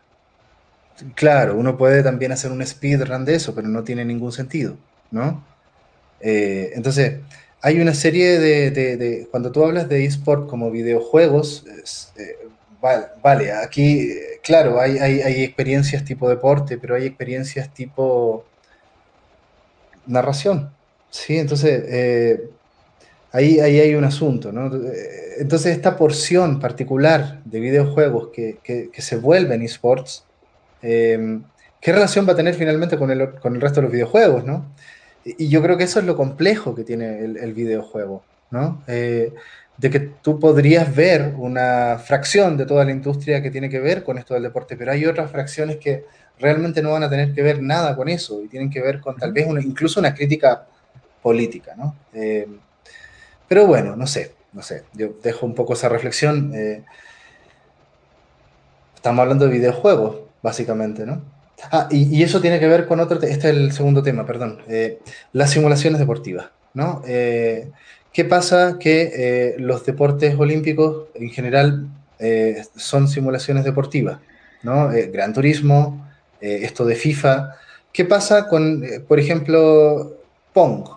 ¿Va? ¿Qué, qué, ¿Qué es eso? ¿Es una simulación deportiva? Porque claro, tiene el análogo del tenis de mesa.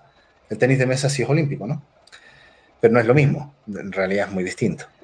Sí, pero uno puede llegar tal vez a juegos como Tetris, que, que son bastante elementales, eh, pero que no tienen un referente, ¿no? no es una simulación de nada, es una cosa intrínseca del medio, ¿no?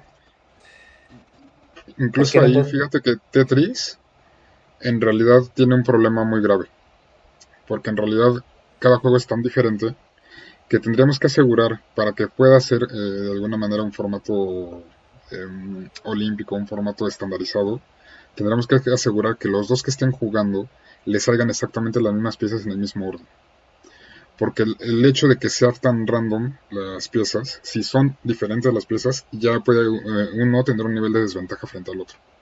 Que a lo mejor no es visible, a lo mejor no es evidente, pero está pero presente. Tienes muy buen punto, Mau. ¿no? O sea, realmente ahí sí hay, una, hay, un punto de diferenciación que tendremos que tomar en cuenta para poder proponer Tetris, digamos, como, como deporte, ¿no? Porque además es en sí mismo mmm, Tetris, o sea, no me lo imagino como otra cosa que no es un videojuego, ¿no? Surge como videojuego para ser un videojuego, por ser un videojuego, o sea, es... Es, no, es, no es el videojuego. Es el videojuego. De hecho, hay quienes lo consideran, según Jen McGonigal, hay quienes lo consideran como el mejor videojuego porque además está hecho para perder originalmente, ¿no? Originalmente pero hay... técnicamente pero... no es complicado hacer lo que lo que planteas. Pues no. O sea, un no, Tetris de competencia es bastante fácil de hacer en ese sentido, porque simplemente comparten ambas eh, en la conexión, habría un host, eh, uno de ellos se encargaría de generar la secuencia de, de piezas, tan tan. Así es. Y, y, a través de la conexión, pues les van a ir saliendo este, en la misma secuencia. Ya cómo eh, las administren y cómo las acomoden, ya es precisamente parte de, de la habilidad de cada jugador. ¿no? Es que justo con ese tema, bueno, yo me he puesto a ver torneos de Tetris porque es muy divertido. Pero es que, o sea, bueno, sí, si, si, si, hablamos de, de torneos o bueno, con esta parte de que en una sesión a los jugadores les tienen que salir las mismas piezas, según yo sí pasa. O según yo he visto que sí sucede, que los dos jugadores a través de algún, algún algoritmo o algo les ponen las mismas piezas. No sé si tú hablabas más de que siempre en todas las competencias no, no. de Tetris, ah, ok, porque entonces iba a decir. ¿qué pasa con el fútbol? Pues obviamente cada juego tiene un resultado y condiciones muy distintas. ¿no? Mm, A todo esto, entre paréntesis, ya, ya nos dieron el dato, ¿no? Ernesto dice que es Twin Galaxies, la, la organización que hace esto, este registro de, de récords de los juegos, ¿no? A lo largo de la historia datito, ¿no? Eh, a ver, nos queda un tema que no sé si me parece importante tocarlo también, que tiene que ver con, con la violencia, ¿no? Y esta crítica que, a ver, eh, no, podemos, no podemos hacer que um, algún shooter, por ejemplo, sea deporte olímpico porque esto representa la violencia, que me parece un poco contradictorio, porque tienes box, ¿no? Tienes deportes de combate, eh, no son violentos, no, o sea, a ver, pueden haber lesiones, eh, pero se busca proteger la integridad física del, del deportista, ¿no? Pasa lo mismo con, con shooters, ¿no? Si tú dices Counter-Strike, eh, que me parece también un ejemplo interesante porque Counter-Strike tiene, tiene muchos años, solo por eso, ahí hay otro gran tema, la, la transitoriedad de los videojuegos, ¿no? Porque eh, si estamos con esa, perdón, me, me, salté al otro tema, pero creo que también es no, no, relevante. Eh, entonces vamos a tener que seguir jugando Counter-Strike, porque mm, si se reemplaza el Counter-Strike por otra cosa, eh, entonces, bueno, vamos a perder un poco estos juegos que son de larga data y que, y que parecen un poco más a deportes, ¿no? Eh, no sé, son los dos temas. Uno, eh, este tema de la violencia, a mí, no sé, me parece un poco extraño o contradictorio. Y dos, eh, la transitoría de los juegos, ¿no? Fíjate ven? que ahí hay una cosa bien interesante, ahorita me, me viene a la mente. Eh, pensemos que también en el videojuego de pronto solo nos fijamos en lo que ocurre en la pantalla. ¿Vale? Ahora, al ver un partido de fútbol, sin duda vemos lo que ocurre en la pantalla, pero ahí ves directamente la técnica del jugador, de cómo le puso el pie a la pelota, cómo se posicionó para recibir el balón. ¿Sí me explico? O sea, es muy visible la técnica del jugador en una transmisión de, de, de casi cualquier deporte físico. En el caso de los deportes electrónicos, sería una maravilla tener sí la información de la pantalla, sin duda lo que está ocurriendo en las pantallas, pero ver y, y, creo que eso ayudaría también a, a elevar la, la, apreciación de lo que es jugar un videojuego a nivel competitivo de alto nivel. Piensen cómo se ven los jugadores de juegos de estrategia como StarCraft. Los fulanos, las manos se deslizan por el teclado a una velocidad impresionante que tú dices, ¿cómo diablos tiene coordinación este fulano para todas las, todas las, todos los comandos que está introduciendo, ¿no? Por ejemplo, creo que el ¿no? problema es que probablemente mucha gente diría como, no, es, este, este debería estar en un asilo, ¿no? De, o sea, de, ver los ojos así moviéndose tan rápido y los dedos okay. moviéndose como... Pero tenemos que pensar que muchos atletas de alto nivel de los deportes tienen tiempos de reacciones similares en deportes. Sí. Toman decisiones a esas velocidades también. Claro, eh, a lo mejor están más vinculados a, a, al cuerpo de manera más integrada, digámoslo de esta manera, pero la idea es eso, de que se vea dónde están también componentes físicos dentro de, de la práctica de un deporte electrónico. Ahí, y ahí... que se dan cuenta de que ahí hay algo que dices, o sea, ¿cómo desarrollan esa coordinación? Y sí, ya, ya, entramos en terrenos super, también muy superiores al, al humano promedio, ¿no? Eh, StarCraft otro, otro eSport decano, por decirlo así, ¿no? Eh. Pero eso me lleva a pensar también en las competencias de juegos de peleas. Eh, y eh, en lo que ocurre con eh, Smash eh, Bros. Melee, ¿no? Que salió para la Nintendo 64, si mal no recuerdo, no, para la, la GameCube, para la GameCube, ¿sí? Sí, el GameCube. Eh, y resulta que para muchos jugadores, por lo que tengo entendido, es como el, el más deportivo. No tengo idea por qué, ¿no? Eh, pero, ¿qué pasa, por ejemplo, con la gente que juega Street Fighter 5, porque vamos en el 5, pero bueno, a ver, alguien se entrenó para jugar al 3 dentro de una misma franquicia, ¿no? Eh, el 3 es en 2D, el 5 ya es en, en, en 3D, en, en 2,5D, ¿no? Eh, y más todas las mecánicas distintas. Entonces, debería el Street Fighter 3, que, que dio lugar además a, este, este a, a, Daigo Mejara y, y toda esta, esta, cosa tan famosa, ser reemplazado por Street Fighter 5? Son juegos en diferentes. Está, en la práctica está sustituido. Uh -huh. Y volvemos a lo que sería la intervención de las federaciones para determinar cuál es la versión de competencia oficial se puede tener por ramas, ¿sabes qué? Vas a participar en Street Fighter 3, en Street Fighter 4, Street Fighter 5. Podría ser así, ¿eh? Pero de nuevo, ¿quién lo determina? No es Capcom, no son los competidores directamente, no es la popularidad que tengan las plataformas entre, lo, entre la fanaticada. Los organismos que regulan el deporte o, o la competencia son los que tienen esa responsabilidad, o los que deberían tener esa responsabilidad. Y es que... Ah, adelante. Ah, bueno. Eh, creo que hay un dato importante aquí que estamos también dejando un poco de lado. O sea, el, jugar un videojuego es jugarlo en un espacio seguro finalmente. O sea, de hecho, podríamos incluso definir, eh, ya hemos aquí comentado algunos deportes que han tenido muertos en competiciones. Ojo con eso, ¿no? O sea, hablando del box, por ejemplo, ha, habido muertos en el box. Ha habido muertos tan solo en la maratón. O sea, que es algo que dices, bueno, como un muerto en la maratón? ¿No? O sea, claro, por el esfuerzo físico.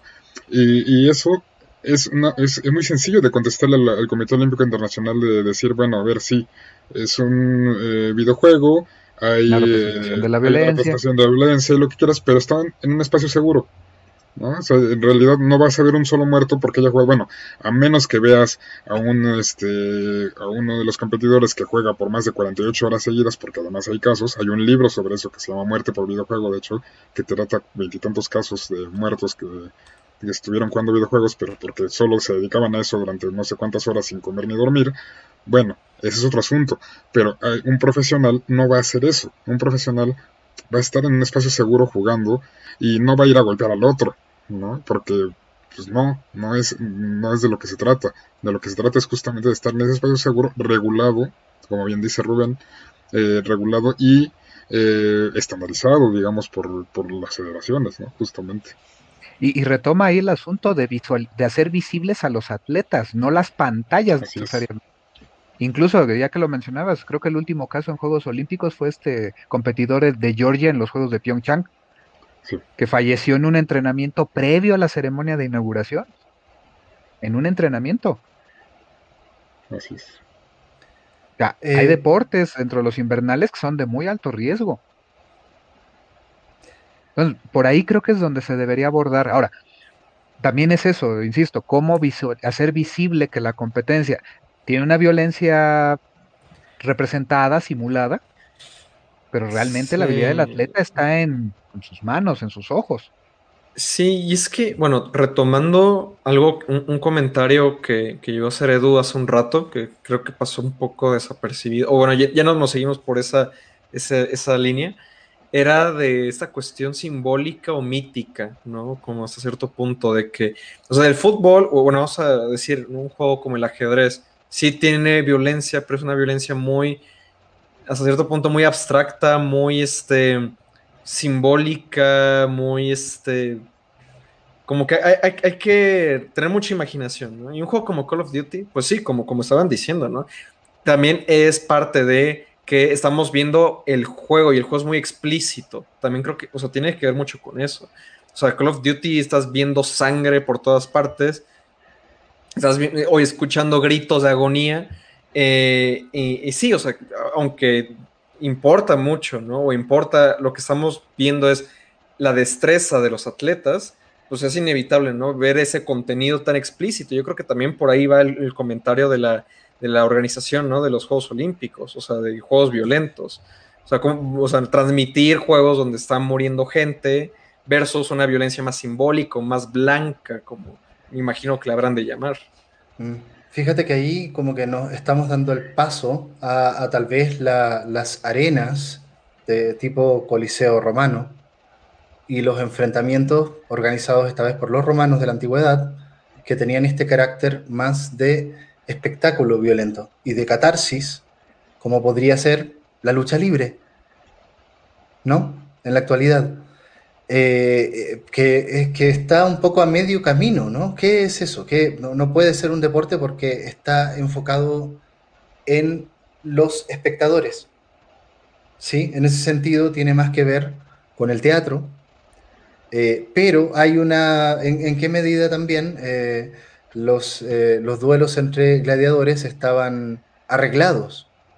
Tal vez algunos sí, pero había un factor de suerte en una pelea entre dos, ¿no? Sí, esto es para que se maten, le perdone la vida, etc. Pero, pero esto está en función primero de ser un espectáculo y luego de ser una competencia. Hay una serie de, disciplinas, yo, yo pienso en la lucha libre básicamente, pero habría que ver qué pasa con el boxeo de Las Vegas, y estos grandes duelos ¿no? Eh, entre campeones que muchas veces son eso, son un espectáculo primero y luego una competencia. ¿No? Entonces Call of Duty no tendrá un poco de eso. De primero ser un espectáculo eh, eh, eh, y una cosa visual de, digamos, de, que, uh, mira la violencia y pum, ¿no? Y luego una competencia, tal vez tenga que ver un poco con eso, ¿no? Va por ahí, y también porque recordemos que el videojuego en su naturaleza es, es más multifacético que el deporte per se. O sea, ya, ya con la capacidad narrativa que tiene el medio, pues sin duda nos lleva ya en una, una combinación con otros factores que normalmente pues en el fútbol no la vas a tener. Pues en League of Legends tienes personajes con sus propias historias, ¿no? Yo no, yo no me las sé, pero sé que están ahí. Exacto, pero hay, hay, hay todo un rollo de, Ahora sí, hay una, hay una construcción cultural más compleja y que también eh, muchas veces los jugadores cuando lo quieren ver a nivel de una competencia no quieren necesariamente abandonarla. Ejemplo, un Mortal Kombat sin sangre, sin mutilaciones, pues ya no es exactamente un Mortal Kombat, es un juego de pelea eh, muy suavizado, ¿no? Entonces ahí dices, quiero ver una competencia de Mortal Kombat a nivel de deporte electrónico, híjole, pues ahí entramos en un terreno donde a lo mejor hay que hacer ciertas concesiones que no necesariamente estás dispuesto a, conceder, ¿no? ahorita que mencionas esta parte multifacética, también por poner un ejemplo, ¿no? O sea, una competencia de Mortal Kombat entre, digamos, dos esporters que han sido rivales durante mucho tiempo. Imagínate que se enfrentan en las Olimpiadas 2038, ¿no? Y uno de ellos escoge a, a Sub-Zero y, el otro a Scorpion, ¿no? O sea, y ahí le estás agregando una, una, capa narrativa, una, capa adicional, ¿no? O sea, eso también se me hace muy interesante. Ah, claro. Nada más que entramos en ese terreno de que eh, hay solo ciertos públicos podrían captarle a esa, a, todo el simbolismo que está en ese encuentro, ¿no? O sea, la elección de personajes refleja la rivalidad, o sea, hay todo un rollo, pero es por la naturaleza misma del videojuego con ese potencial de incorporar narración.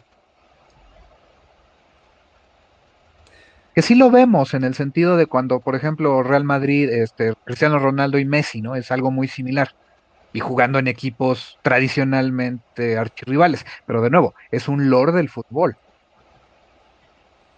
una cuestión, sin embargo, el asunto es que es más visible y más accesible al público, porque también eh, no necesitas a lo mejor estudiarte toda la historia de, del fútbol. Pero, pero eso mismo, eso mismo se puede ver en las rivalidades entre los atletas cubanos y estadounidenses, ¿no? Eh, aunque sea los 100 metros planos. Sí, porque ahí también es, pero es más relativamente fácil ubicar la historia de, de la rivalidad política entre estos países aunque sea muy por encimita saber de, ah, es que los cubanos y los gringos no se llevan porque los cubanos son socialistas y los gringos son... Este, o, los panteras negras, ¿no? Y todo, todo este tema político que, además ha, permeado gran parte de la historia de, de los Juegos Olímpicos, ¿eh? porque también ahí está, pero al nivel del deporte es, es como un agregado, ¿no? Lo que, lo que plantea Luis en esa pelea hipotética de Mortal Kombat de, a futuro, tiene una carga de, narrativa mucho más marcada y que incluso cruza un montón de, capas. Eh, por ejemplo, en Counter-Strike, eh, ¿qué eres tú? ¿Eres, digamos, terrorista o eres antiterrorista? Va por ahí, pero al final solo estás viendo a fulanos liándose a tiros, ¿no? E, en un análisis muy superficial estás viendo a fulanos liándose a tiros. Sí, pero, o sea, bueno, ahorita estas cosas que comentabas, ¿no? De Cristiano Ronaldo y, Messi, es un metalor, o sea, sí, es un lore del fútbol, pero es un, es, o sea, metalor, o sea, y, en estos videojuegos es la historia del juego, además de la historia de lo que surge afuera del juego. sí, es, es mucho más complejo en el videojuego, en este caso. Sí. Pues bueno, eh, no sé, eh, amigos, si, queda algún tema eh, que sea como central, que no hayamos tocado, al menos en las conversaciones salió un poco de este abanico de temas. creo que es un asunto complejo, ¿no? Yo no sé si podemos concluir. Lo que, lo que sí me llama la atención es que, por ejemplo, los juegos que están contemplados ser incluidos como deportes olímpicos son juegos que van en la agenda de, de los Juegos Olímpicos, ¿no? Hacer simulaciones y tomar tal vez la excepción, esto, esto de Gran Turismo Sport, como me parece un caso bien, bien especial, ¿no? Porque es un juego que es una propiedad intelectual que va a representar a la digitalización de, los juegos de carrera de coches, ¿no? Eh, pero ¿qué va a pasar, por ejemplo, si, si, oye, pero entonces, ¿qué pasa con el juego de Fórmula 1? ¿No? ¿Por qué no representamos olímpicamente al juego de Fórmula 1, no sé, eh, que es de otra compañía? ¿Y por qué? Bueno, a ver, FIFA, FIFA ahí hay un tema de, de, poder fáctico, ¿no? Que se juegue FIFA y no Pro Evolution Soccer. ¿No? Entrada porque pues ahora sí que en el nombre lleva el pecado, ¿no? Al final es, FIFA es el juego, el, juego reconocido por el propio organismo. Entonces, eso le da una oficialidad que, pues, para bien y para mal, no tiene peso. Y en el caso de Gran Turismo Sport, me parece que lo seleccionaron. Yo creo que un criterio que ahí tuvo que ver mucho es quizá la maduración que tiene a nivel de organizativo, a nivel de deporte. Posiblemente es uno de los esports más deporte en, en el término de, como tal. Y por eso dices, pues es el que tiene como, quizá es un ejemplo de la madurez que se requiere en términos de organización deportiva para poderlo llevar a una competencia ya de la jerarquía de Juegos Olímpicos.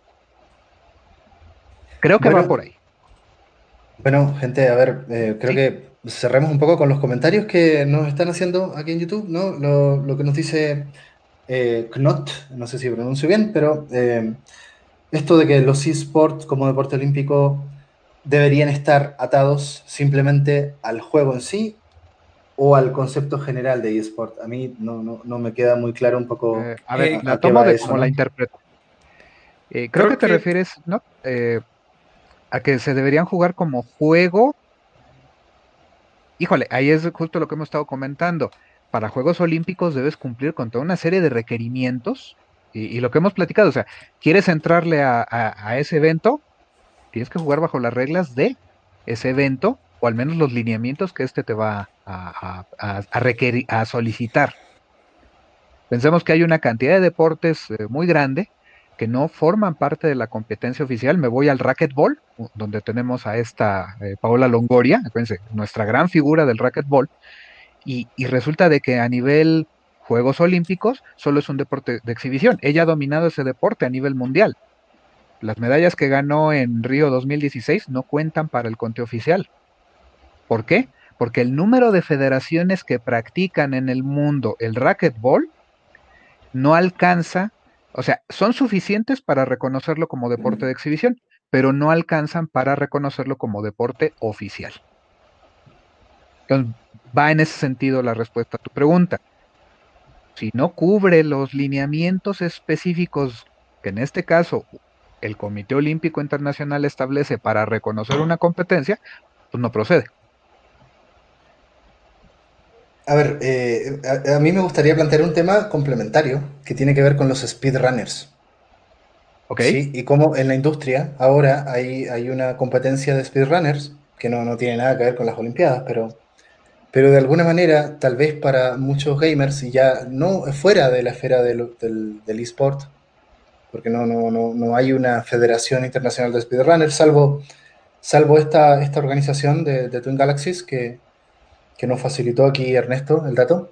Eh, pero tal vez para el mundo de los gamers no eh, deportistas electrónicos, es interesante tener ese tipo de, de, competencias que se dan a nivel de la comunidad eh, de, de, usuarios de un, juego que puede ser Mario Bros, ¿no?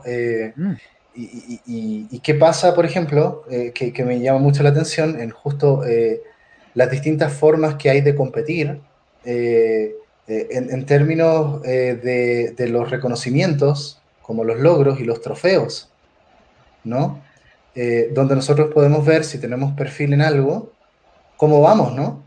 en términos de, los trofeos que, que te da, por ejemplo, PlayStation, son competencias que están en otros sistemas, ¿no? Eh, y que es mucho más eh, propio de la industria del videojuego que, los Juegos Olímpicos, ¿no? Entonces, que, eh, yo lo que veo es que el propio medio tiene sus propios sistemas de competencia, ¿no? Es lo que mencionábamos al principio, o sea, realmente no necesita de, pues, de otro tipo de cuestiones más que estar en sí mismo, ¿no? Legitimarse en otros medios, pues ¿para qué? O sea, tiene, tiene su, propio, su propia forma de legitimarse a sí mismo. Y en ese sentido, los speedrunners cumplen su objetivo. O sea, yo lo veo con, con Mario Bros, por ejemplo, como mencionas, o con, con Pac-Man, ¿no? O sea, también, o sea, a ver quién llega más lejos. Esto, es que, sí, es que sabes que... Sentido.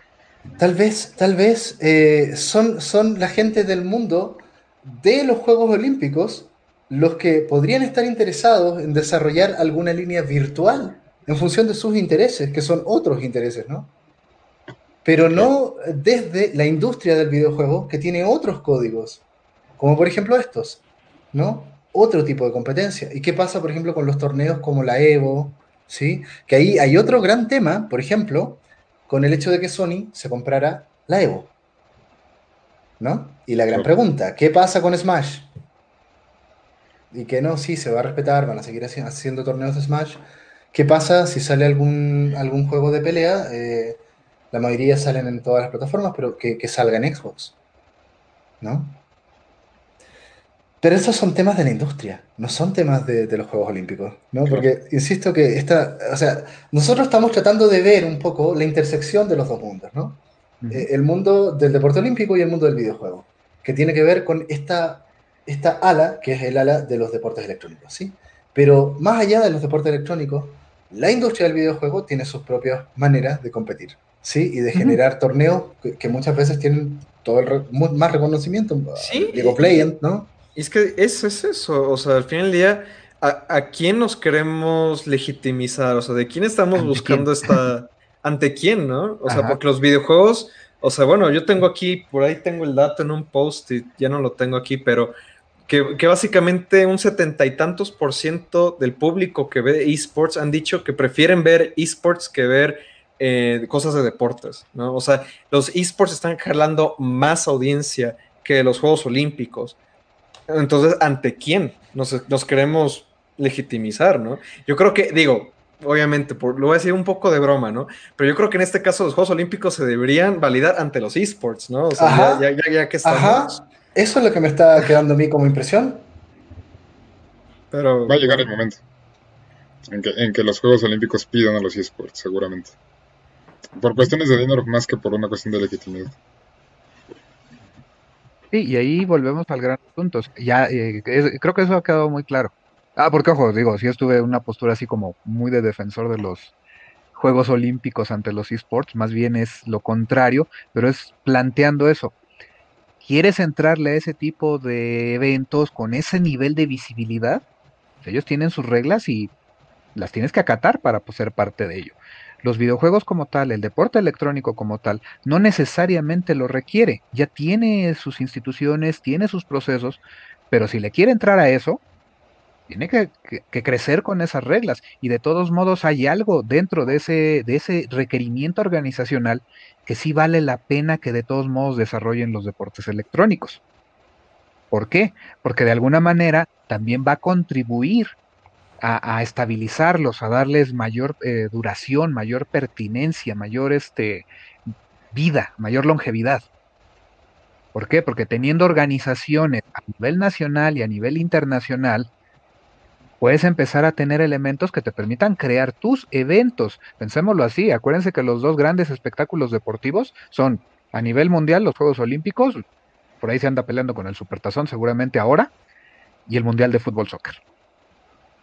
Son los dos grandes eventos deportivos y, y si queremos que los videojuegos lleguen a aspirar a un evento con ese nivel de, de visibilidad, de alcance, de penetración en, en, el interés de las personas, pues muy probablemente uno de los caminos necesarios a seguir, no el único, pero sí uno de los caminos que se requieren, e, es también entrarle a estas competencias donde pues otro organismo más grande busca incorporarlo al, al fenómeno del deporte. Y en ese sentido lo de legitimidad sería más bien una legitimidad social. Porque justamente el hecho, el hecho de que, eh, lo comentábamos también hace rato, o sea, eh, todavía está muy fuerte esa carga del estigma del juego, del videojuego, ¿no? Entonces justamente el hecho de que los, los videojuegos lleguen a, como a los, los eSports lleguen a los Juegos Olímpicos, pues le daría una carga de legitimidad social brutal. O sea, porque entonces ya alguien podría decir, ah, así como yo tengo mi sueño, o yo tenía mi sueño, yo padre de familia o abuelo, lo que sea, de estar en las Olimpiadas, pues ahora puedo ver que mi nieto puede estar en las Olimpiadas por medio de un videojuego. es correcto. y, eso, por supuesto, que le beneficia a los videojuegos, por supuesto. Fíjate que me tocó revisar un artículo sobre la actualidad de China, del mundo del videojuego, ¿no? Eh, con este tema de lo, del sur global. ¿Qué pasa? Que China prohibió los videojuegos y prohibió Internet, entre otras cosas, ¿no? Pero eh, en un periodo, digamos, desde antes del 2014, pero desde el 2014, ¿no? Que cambió un poco el lineamiento. Bueno, ahora China está produciendo juegos de nueva generación, ¿no? Ha estado divulgando algunos, son muy interesantes gráficamente. Pero eh, el artículo hablaba mucho sobre la división tajante en China, que tal vez para nosotros no sea tal, entre el deporte electrónico y el videojuego. ¿Sí? El deporte electrónico es la gloria y el Estado chino lo ensalza. Pero el videojuego casual, no, está condenado socialmente. Tiene un estigma muy fuerte en China. Pero los, los deportistas electrónicos son como idols, básicamente. Son idols, como si fueran de, de K-pop, pero estos son, son idols del mundo del Corea videojuego. Del Sur. En Corea del Sur también. Está esa y esa es otra cosa muy interesante, ¿no? Eh, el, literal, considerarlos idols y, por ejemplo, en este artículo hablaban de cómo eh, se desarrolla además una prensa eh, tipo farandulera, de, seguir con paparazzi y todo el rollo, de seguirles la vida y, y las novias a estos deportistas electrónicos chinos. Y los fichajes ¿no? De, ah, mira, vamos a conseguir, tal vez hay un jugador coreano, pero que es muy bueno y que se va a sumar a este equipo chino. Y las reacciones de los fans, etc., etc., etc.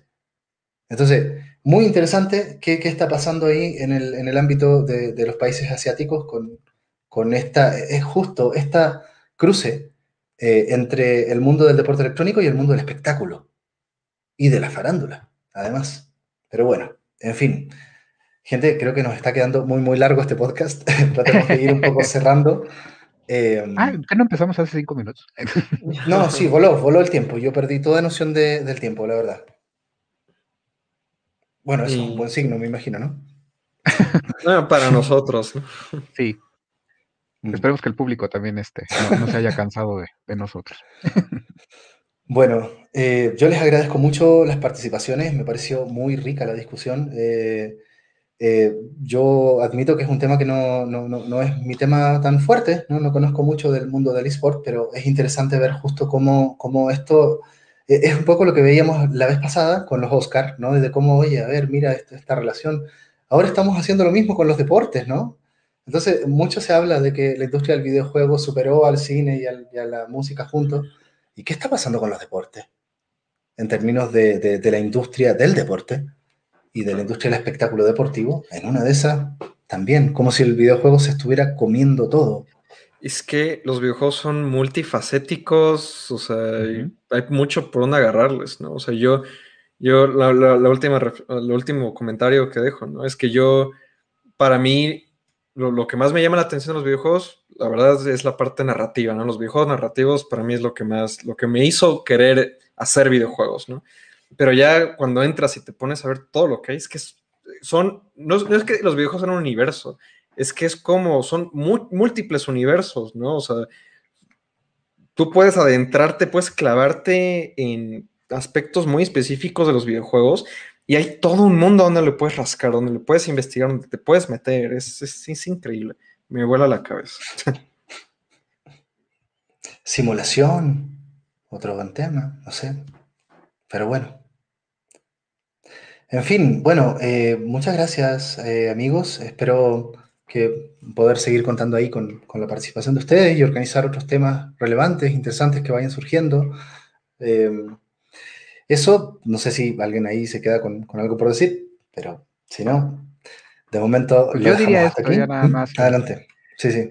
tenemos que pensar eso, el videojuego efectivamente llegó para quedarse, llegó para adueñarse de muchísimas cosas, pero también eh, todavía estamos viviendo el proceso en el cual está eh, logrando esto. Y obviamente eh, una de las grandes cosas que inconsciente o conscientemente estamos buscando es ese reconocimiento, que se dejen de ver idealmente por todas las personas como solamente ocio, como pérdidas de tiempo. Ya por ahí algunos se han convencido en términos económicos, ah, es que genera más dinero que el, cine y la música juntos, ah, chido, ¿no? Ah, pues, está jalando más interés ahora en el ámbito deportivo. Ya tiene también más discusión sobre su impacto como cultura, como arte. Entonces, está creciendo, se está reconociendo gradualmente esto, pero también una cosa muy cierta es que a veces para poder ganar algo más de ese reconocimiento, que es cierto, hasta cierto punto no lo necesita, pero también lo deseamos, al final de cuentas lo seguimos deseando. Si no, pues, ¿por qué estaríamos teniendo este tipo de, conversatorios, de análisis? Entonces, en ese momento en el que estamos viendo de que queremos que los deportes electrónicos sean reconocidos por otros, implica también jugar estratégicamente. Y entonces a veces para ganar algo hay que ceder un poco. también pensar en esos términos, ¿no? No se trata de que impongamos, es que los videojuegos, los deportes electrónicos tienen que seguir siendo exactamente como los hemos visto hasta ahorita. No, están en un proceso. Falta muchísimo que, necesitamos hacer y analizar dentro del deporte electrónico para elevarlos todavía más y ganar ese espacio, pero implica de vez en cuando ceder. Esto va muy en la línea de lo que trabajamos nosotros, Mauricio, ¿no? De la cultura lúdica, ¿sí? Y del podcast que salió hace más o menos un mes con, el colega sociólogo chileno sobre transludificación. Y de qué pasa con la cultura y qué, está pasando con la tecnología del videojuego, eh, donde está impactando en tantas, en tantas áreas tan distintas, ¿no? Pues yo concuerdo con Rubén, o sea, estamos en un periodo de transformación total, o sea, culturalmente hablando también, ¿no? Necesariamente eh, incluso en la mañana, hoy mismo le decía a mis alumnos, pues es que la cultura general cada vez involucra más la parte digital. ¿no? O sea, en los ochentas no era así, en los ochentas yo me acuerdo que de niño, pues si agarrábamos el, el, Atari, pues era un ratito y ya, pero ahora es, tengo la tablet, tengo el teléfono, estoy inmerso en la cuestión digital y en, y la cuestión de los juegos y la, cuestión, la parte lúdica también. Estamos de alguna manera en ese periodo de transformación, en esa etapa de transformación, y sobre todo en sociedades como la nuestra, ¿no? que no, no, no tendemos a ser tan lúdicos como otras sociedades. Y justamente ahí es donde debemos sentarnos a analizar hacia dónde vamos, ¿no? qué es lo que queremos pensar, como dice Rubén, estratégicamente, cómo le vamos a hacer para no necesariamente llegar a una meta de decir, ah, pues sí, vamos a buscar la legitimidad y se acabó, no, sino para de alguna manera entender, hacer que la sociedad o ver que la sociedad de alguna manera eh, tenga mejor, una mejor comprensión del juego y del videojuego, ¿no? de, esta cultura lúdica, ¿no? del desarrollo de la cultura lúdica, digamos. Y por supuesto que el, el que estén en los Juegos Olímpicos, aunque sea solo este pasito que parece como mínimo, pero en realidad es un gran paso, pues es fundamental. Pues bueno, eh, quedamos en eso de momento. Eh, mucho, mucho que podemos seguir pensando en términos de si son vías diferentes, si se van a integrar. Yo creo que la historia finalmente dará un poco la, razón. Veremos qué pasa. Y pues nos veremos en alguna otra junta, en algún otro conversatorio. Eh, saludamos a todas las personas que están viéndonos, que pudieron estar ahí, ¿no? Invitamos también a que, a que puedan divulgar, ¿no? Este tipo de actividades que estamos haciendo y, por supuesto, un saludo afectuoso a Ernesto que está en los controles ayudándonos con toda esta producción, ¿no? Gracias, Ernesto. Y ya nos veremos en algún otro evento, ¿no? Pues hasta pronto, gente.